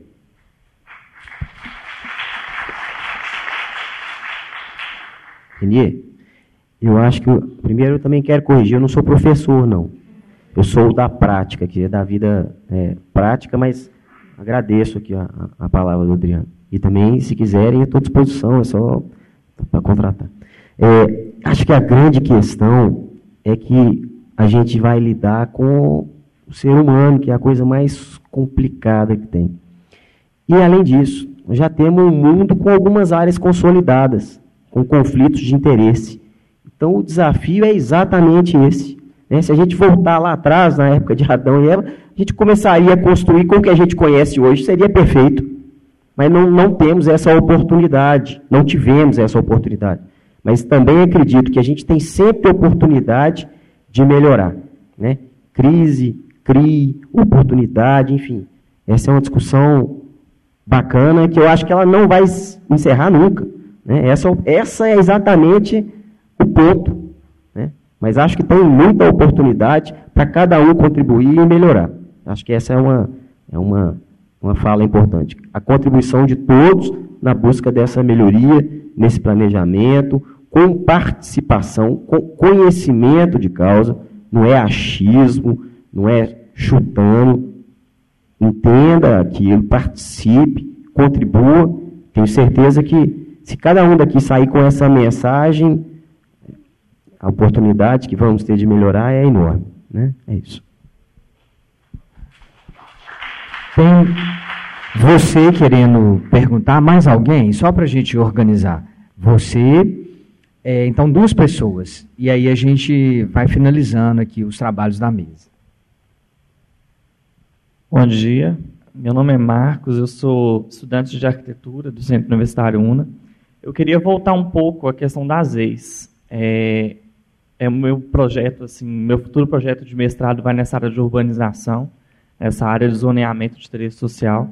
Eu queria saber o seguinte: hoje a gente estuda em sala de aula, eu falo especificamente falando lá do centro universitário, é, essa questão de, de interesse social. Né? A gente entra dentro da, vamos supor, da camada rica, da camada que tem um poder aquisitivo maior, e eles não concordam com isso. Né? Eles é, acham meio que indigno colocar uma pessoa que não tem é, condições de manter um padrão estrutural, estético, cultural deles, que eles se digam aí de passagem, não serem melhores, mas serem mais avançados do que uma pessoa que hoje reside no, nos centros urbanos, na região metropolitana, nas favelas, e eles não concordam que se instalem esse azeis lá.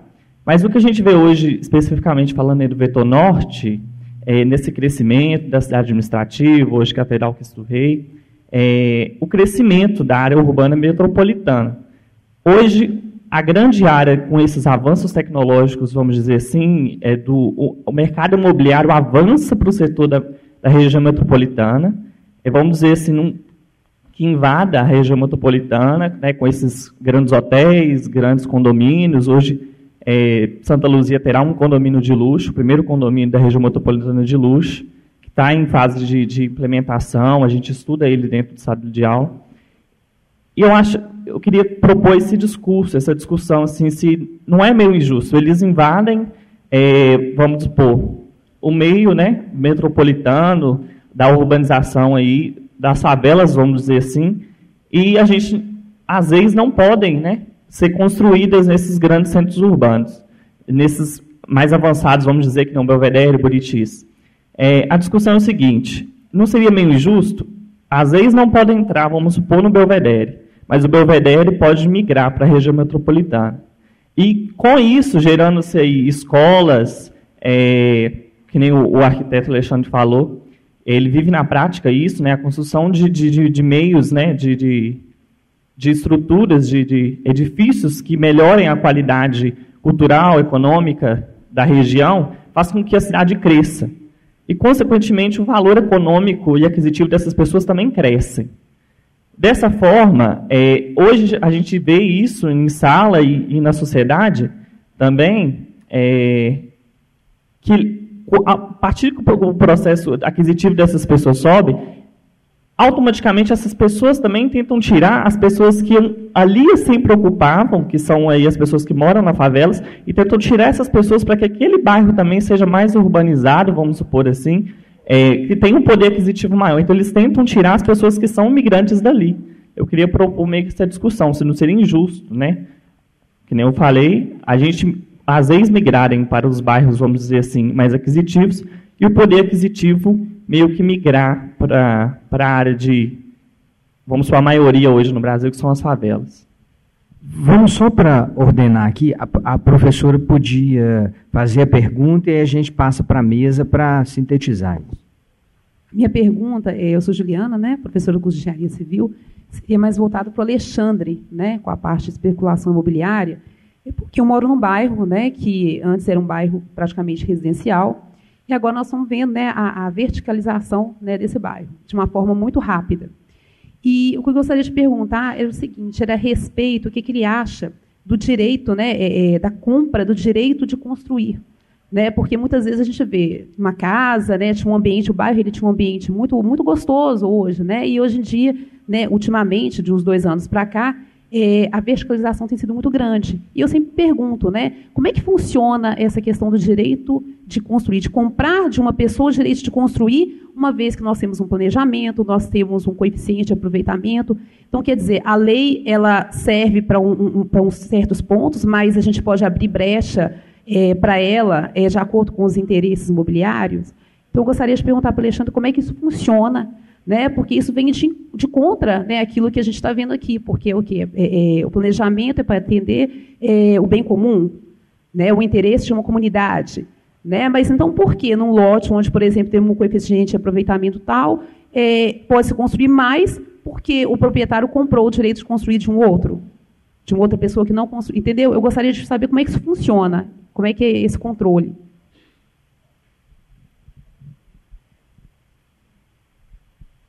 Eu vou começar pela segunda, depois eu vou passar a palavra para os meus amigos de mesa aqui.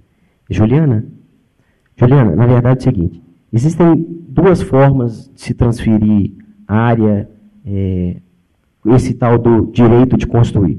Uma delas é TDC, o TDC. Essa TDC ela é gerada a partir de imóveis tombados pelo patrimônio municipal. Então, casas de interesse histórico arquitetônico, inseridas em alguma região é, que tenha esse, essa vocação, elas são tombadas, passam por um processo de inventário, análise do bem, da, da, da, da, qualidade da arquitetura, às vezes não só da casa, mas como do entorno, e aí ela passa por um processo de tombamento. Havendo esse tombamento, essa casa ela fica é, congelada da forma como ela está, ou seja, se o terreno ela não produziu todo o coeficiente que o terreno poderia produzir, existe lá um coeficiente que pode ser vendido. Essa venda é feita com essa TDC, transferência do direito de construir. Então, isso é gerado esse documento, uma certidão disso, com esse estoque ou com esse saldo do que ela poderia construir, e isso é entregue ao proprietário, através do processo de tombamento. Então, ele fica com, esse, com essa moeda, com essa potencial. E ele pode vender isso para qualquer pessoa, desde que haja é, o mesmo zoneamento ou é, conforme a legislação. Existe, existe uma regrinha na legislação. Né? Às vezes nem é só para o mesmo zoneamento. Por exemplo, tem zoneamento que admite rece receber de todo mundo, tem zoneamento que admite receber só do mesmo zoneamento. Então é o que está lá escrito na lei. Né? Assim, mas existe essa possibilidade. Por exemplo, a casa do lado, se ela não for tombada, ela, e ela comprou o potencial do vizinho, ali vai sair um prédio com o potencial que poderia construir e mais do que ela comprou, limitado a 20%, tá? Do que poderia produzir. Existe também essa, essa regra. O máximo que você pode adquirir de potencial extra, aquilo que está na lei, é 20% dessa área. Mas não é só esse instrumento. A, a última legislação já, já, já inseriu no, nessa, nesse aumento de potencial a questão da outorga do direito de construir.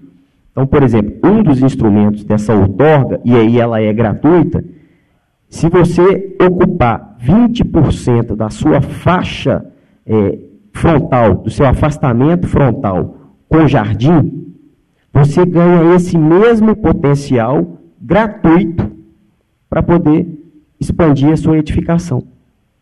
Né? Então, você tem uma forma que é comprada e outra que é muito fruto daquilo que você projeta, que é essa outorga do ajardinamento frontal. Né? Então, são essas duas formas de transferência. Do... Pode, pode falar.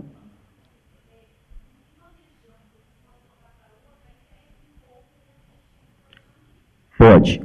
Ela pode. Coeficiente de aproveitamento, Sim. né? Aí é o que a professora falou, ah, a terra tem que respirar, a terra. Então, como é que você, de um outro local, de um outro bairro, pode vender o potencial, entendeu, de, de edificação numa outra região que não tem nada? Eu acho que isso perde completamente o, o planejamento, o objetivo dele, entende? A, a cidade ela é mapeada por zonas, zoneamentos, né? O zoneamento que tem no Buritis, às vezes tem em algum outro bairro com características totalmente diferentes, mas ele tem o mesmo zoneamento. Essa transferência pode sair do norte para o sul, do leste para o oeste. Então, essa transferência, desde que haja esse, essa, é, é, dentro da legislação, principalmente aí com relação ao zoneamento, pode haver essa transferência, assim, não obrigatoriamente para dentro da mesma região ou para dentro do mesmo bairro. O que, o que manda nisso é o zoneamento. Tá? Então, é, é, é, um instrumento criado, não foi nem na, na, última legislação, já existe há mais tempo, e ele está sendo agora, é, a, a, intenção agora, ou pelo menos a tendência disso para a legislação que está sendo discutida, é reforçar muito a questão da outorga, menos a compra gerada pelo tombamento, e mais uma outorga, e aí uma outorga que quem vai estar tá vendendo, ou praticamente é, concedendo essa outorga é exatamente a prefeitura, através de melhorias ou de propostas de projeto de arquitetura. Né? Então, se você fizer um projeto de arquitetura cumprindo alguns parâmetros que, estão, que, que serão é, é, determinados na legislação, você, em contrapartida a essa qualidade ou a essa solução proposta, você vai ter um, um benefício de aumento dessa capacidade de construção. Juliana, isso é o que está na lei. Tá? Marcos, você quer. É, eu vou começar pelo meu xará. É, você perguntou se isso é justo, né? Pô, complicado, né? É, justiça, né? A gente pode fazer, sei lá, um mês aqui de simpósio sobre justiça, né?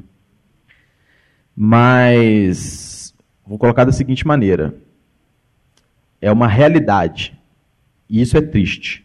Por quê? Porque é reconhecer que a exclusão faz parte da nossa realidade, faz parte do nosso funcionamento.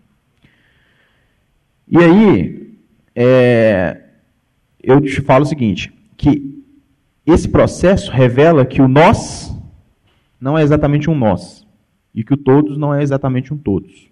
Um, o, o, é mais todos para uns do que para outros. Né? Uns são mais todos que os outros.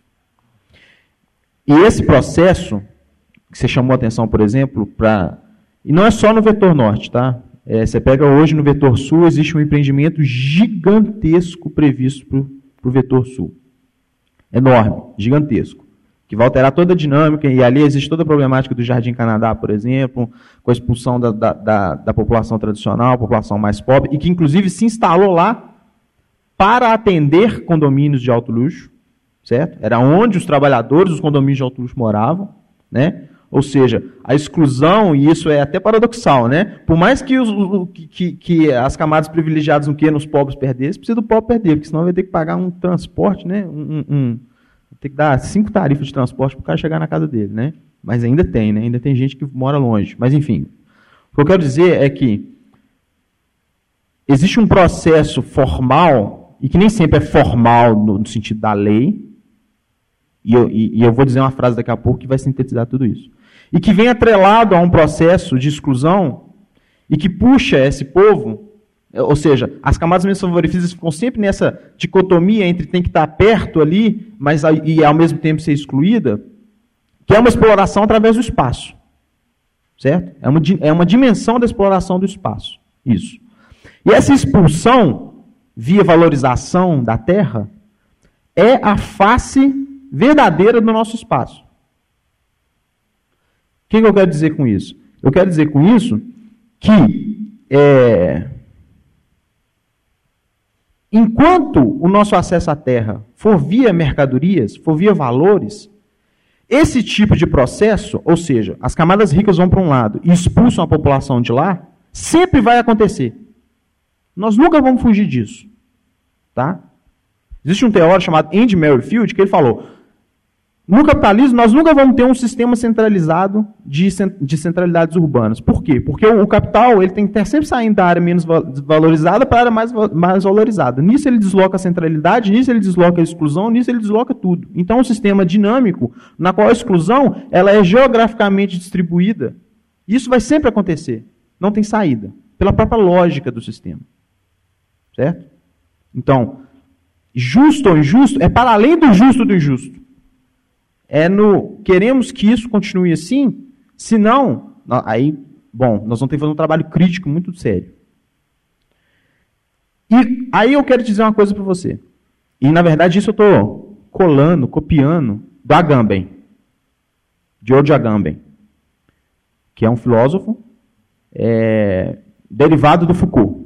Tem muito a ver com Foucault. E ele vai falar o seguinte: em geral, a gente identifica o poder com o exercício da legalidade. O Agamben vai falar não. O poder se revela naquele que pode fazer uso da ilegalidade. Aquele que pode se dar ao luxo de ser ilegal. Existem condomínios fechados ilegais? Quase todos. Quase todos. E, na verdade, quase toda urbanização, se você for pegar a letra da lei ali, milímetro a milímetro da letra da lei, Praticamente todo mundo aqui tem um pedaço do imóvel ilegal. Mas o poder de estar ilegal só pertence a alguns. E esse é o verdadeiro poder. O poder de estar na exceção. O poder é o poder da exceção. É ali que a gente vê o poder. E aí eu emendo na Juliana. O poder de construir a mais, de construir a menos, de ir contra teoricamente, uma coisa que deveria ser fixa e a longo prazo, etc, etc tal, ali se revela o poder. E o direito de construir, você falou do direito de construir, o direito de construir foi também um instrumento inserido pelo setor imobiliário na reforma urbana. Por quê? Porque o direito de construir permite que o espaço, do ponto de vista da lógica da produção capitalista do espaço, faça a sua função mais importante, que é o quê? Circular. Então, onde que você produz direito de construir? Onde você tem tombamento. Nossa, meu espaço mercadoria ficou imobilizado pelo tombamento. O poder público fala, não, preocupa não. Você pode transferir ele, você pode circular. Certo? E esse, junto com a outorga onerosa, junto com as operações urbanas, que a operação urbana também é uma lei de exceção, ou seja, você tem uma lei, ah não, essa lei não me serve mais, ou não, não serve a alguém mais, eu faço uma operação urbana e crio um estado de exceção ali. Mudo todos os parâmetros urbanísticos, mudo o coeficiente de aproveitamento, mudo tudo. Muda a regra do jogo para produzir espaço naquela região. É um estado de exceção. E aí a gente vê o poder. E aí a gente vê também quais são os grupos sociais que detêm o poder. Que têm o poder de produzir a exceção. Enquanto mantém a ideia de legalidade. Olha que sensacional. Você consegue fazer o, que, o seu interesse, mas ainda mantém a ideia de legalidade para os outros, certo? O ilegal, o legal funciona para o ocupante, né? O ocupante é sempre o legal e ilegal, certo? Para os outros, você, você, cria um estado de exceção. E é interessante que no, no, nos instrumentos que a gente tem no Estatuto da Cidade, uns são infinitamente mais utilizados do que outros. Quais são mais utilizados? Aqueles que permitem, na prática, aqueles que permitem o espaço circular e ser produzido como mercadoria. Hoje revelado na indústria imobiliária. Certo? Isso, isso cria problemas sociais enormes. O Buritis é um problema. Todo mundo que mora no Buritis tem um problema com a verticalização. Por quê? Porque a verticalização trouxe um monte de gente para lá. O Buritis tem dois acessos. Né? O Buritis é meio que assim, né? Você desce, né? Então você sai por um lado ou sai pelo outro. Você tem dois acessos. Do ponto de vista de planejamento, técnico, etc, etc, etc e tal, podia ter N motivos para não verticalizar aquilo lá. Mas existe o interesse de produzir aquele espaço. Certo? E é isso que tem que ficar explicitado. Eu não estou falando aqui que era a cabeça dos incorporadores imobiliários. Não, de jeito nenhum. Mas isso tem que ser explicitado. A discussão tem que ser dada nesses termos.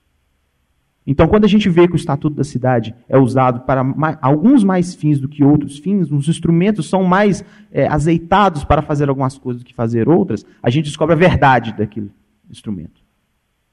O que está por trás daquele instrumento. E é a partir daí que nós temos que começar a discutir.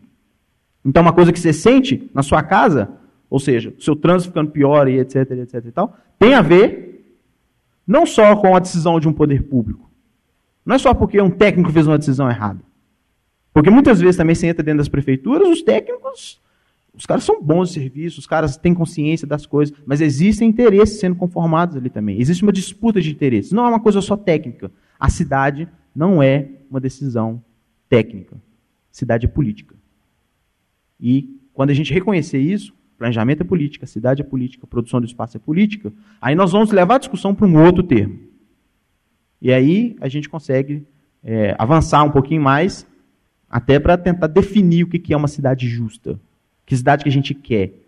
Porque, por enquanto, a mediação, o meio de fazer essa cidade, está dominado por uma lógica. Então, nós estamos condicionados.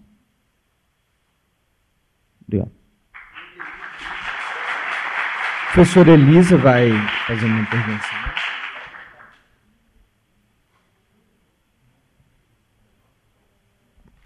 Obrigada. Meu nome é Elisa, eu coordeno a extensão aqui da Unidade São Gabriel. Quero agradecer a presença de vocês e essa grande contribuição que vocês trouxeram.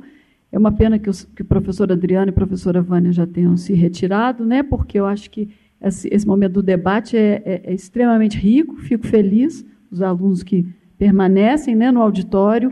É, eu acho que é a oportunidade que a gente tem né, de, de trocar ainda mais informações.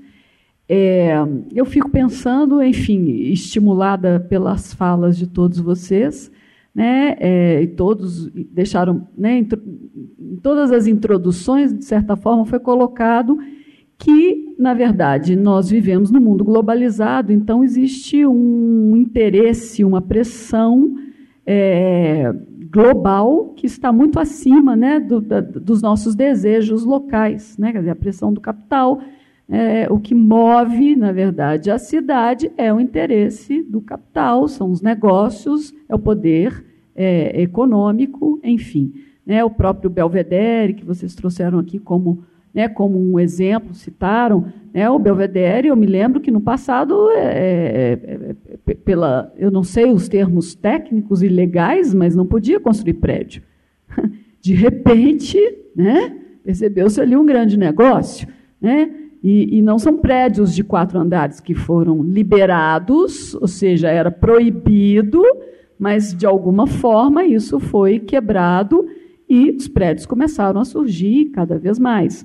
Né? É, a cidade esquentou, função da construção do Belvedere, porque ali, aquela região, é, é, é, segundo consta alguns pesquisadores, que é o ar refrigerado de Belo Horizonte, que vem ali da, das montanhas. E não é só o Belvedere que virou uma barreira real, física, né? mas é, todo o Vale do Sereno também está tá deixando de ser mata e virando arranha-céu. Né? em direção inteira, Nova Lima também. Né?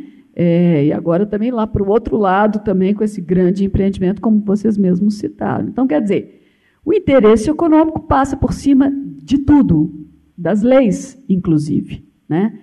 E, e, o que eu fico me perguntando, quer dizer, eu, eu, se eu for perguntar a cada um aqui nesse auditório, eu tenho certeza que não é a cidade que queremos. Né? Pode ser lindo, maravilhoso para quem está lá no último andar né, de um daqueles arranha-céus ali do Belvedere, com uma vista privilegiada. Mas eu tive uma notícia essa semana que me deixou chocada, assim, e, e ao mesmo tempo eu me diverti com ela. Desculpa o sarcasmo, assim, mas é, eu tive notícia que aquele condomínio de alto luxo ali no Belvedere, Vale Sereno, não sei, que é o Olímpicos, Olímpios, né? da, da líder, é, tem engarrafamento no estacionamento. Isso não é maravilhoso? Eu acho isso, eu acho isso maravilhoso. É, é muito interessante. Né? Quer dizer, você vai sair com a sua Mercedes, mas você não consegue sair, tem engarrafamento. É muito carro saindo né, na mesma portaria, no mesmo horário. Enfim, gente, isso é loucura demais da conta. Né? É, eu fico pensando. É, e o que eu gostaria de ouvir aqui na mesa e tentar pensar junto é, é que o que, que já existem algumas é, formas, o que, que já está acontecendo nessa cidade em termos de ações para resistir a isso e propor de fato a cidade mais humanizada, uma cidade mais comunitária, quer dizer, na verdade, a cidade que todos queremos, né? Assim, o, alguma coisa está sendo feita? Existem algumas manifestações que podem nos trazer esperança para uma cidade mais humanizada, onde a, a, é, a importância maior seja o ser humano e não, na verdade, o negócio? Enfim, é isso além da professora Elisa, nós, só para uma questão de hora, né? Já são 11h22, a gente tem até é, 11h30. Além da professora Elisa, alguém gostaria de dar mais alguma contribuição? Você do direito, eu, eu, eu apontei para você, mas você ficou quietinho aí. Queria Fala deixar uma homenagem, Tayan, queria deixar uma homenagem à banca, a primeiro momento. É, o conferencista citou bastante o Foucault e pelos estudos que eu venho realizando em relação ao filósofo, eu não consigo ver é, outro pensador tão engendrado na movimentação do, do Estado brasileiro em todo, principalmente na questão do uso e ocupação da, dos setores de movimento é, extremamente é, sociais em, em si. É, na sua obra, na, na, sua obra basilar, que é o Vigiar e Punir, é, a gente consegue pensar a, a, Belo Horizonte em si como uma cidade onde que se está tá se acontecendo como se foi no Rio de Janeiro, afastando toda a população de baixa renda para setores como Ribeirão das Neves, Vespasiano, é, Sabará, setores marginais a sociedade e a sociedade em si sendo elitizada. Isso traz externalidades muito, muito fortes, como acontece no Rio de Janeiro, com a Rocinha, a Babilônia, em inúmeras favelas que adentrou um panorama que se torna extremamente é, caótico de, de, pensar a cidade como nesse ponto. É uma higienização da, da, da, da sociedade da política urbana. Enfim, eu, eu gostaria de trazer é, esse enfoque para a mesa, é porque isso me incomoda bastante da gente não ter é, locais onde a gente pode se agrupar e se tornar é, se agrupar e ter movimentação na sociedade em si, que hoje a sociedade ela está se tornando um vedando o direito de trânsito de manifestações e de organizações culturais e artísticas na sociedade como um todo. Ok. Então, Alexandre ou Marcos querem começar? Bom, é, professora Elisa, eu, eu é, esse questionamento, essa, essa busca por esse entendimento passa muito pelo pelo, pelo, pela conversa entre o setor público e o privado. Não, não tem jeito. Né? É, é, eu não vejo outra alternativa senão essa extensão e o debate à exaustão desse crescimento que hoje ele é, é, como, como você mesmo disse, nós estamos numa cidade onde dificilmente vamos encontrar aqui um consenso de que é a melhor. Para alguns, pode ser por alguma questão é, social ou econômica melhor que para outros. Né? Mas dificilmente ela, é, é, é, hoje é uma cidade que a gente pode dizer que é, que é a melhor. Mas eu também eu, eu, eu sou um pouco é, otimista no sentido de dessa discussão e, de onde nós vamos chegar. E eu vou dar um exemplo.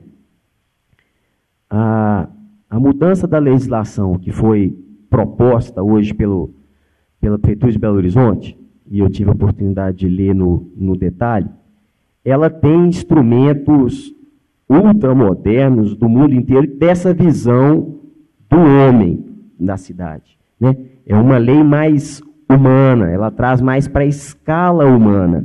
Né?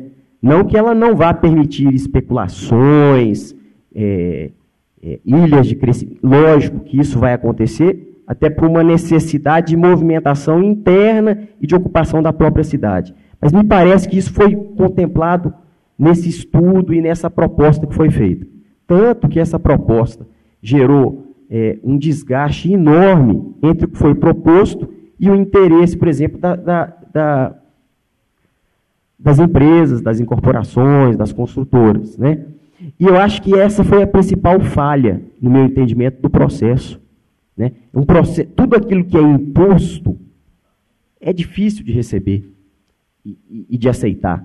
Né? Então, eu acho que a falha do processo não é você propor uma legislação que, que mude por completo o modelo que está hoje. É, é, você não trazer para o debate pessoas que podem contribuir. Porque quando você debate, por mais que não chegue num consenso em um determinado momento, vai ter que se colocar qual a regra a seguir, você pelo menos debateu e deu oportunidade de todo mundo de criticar. Né? Então, é, é, o meu entendimento é que eu, eu não, vou, não sei se nós estamos longe dessa cidade ideal, mas eu acredito que nós estamos num caminho que não tem volta. Vamos olhar, por exemplo, a questão da mobilidade. Né?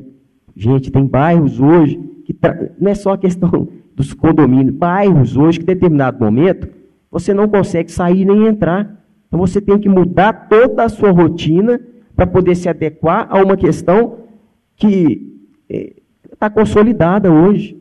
Né? E, e, e, qual é a alternativa? Existem alternativas, é lógico que existem. Todos aqui somos capazes de propor isso. Vão ter grandes alterações, vai, vai ter gente que não vai estar satisfeita, vai mexer com o interesse de muita gente, mas existem alternativas.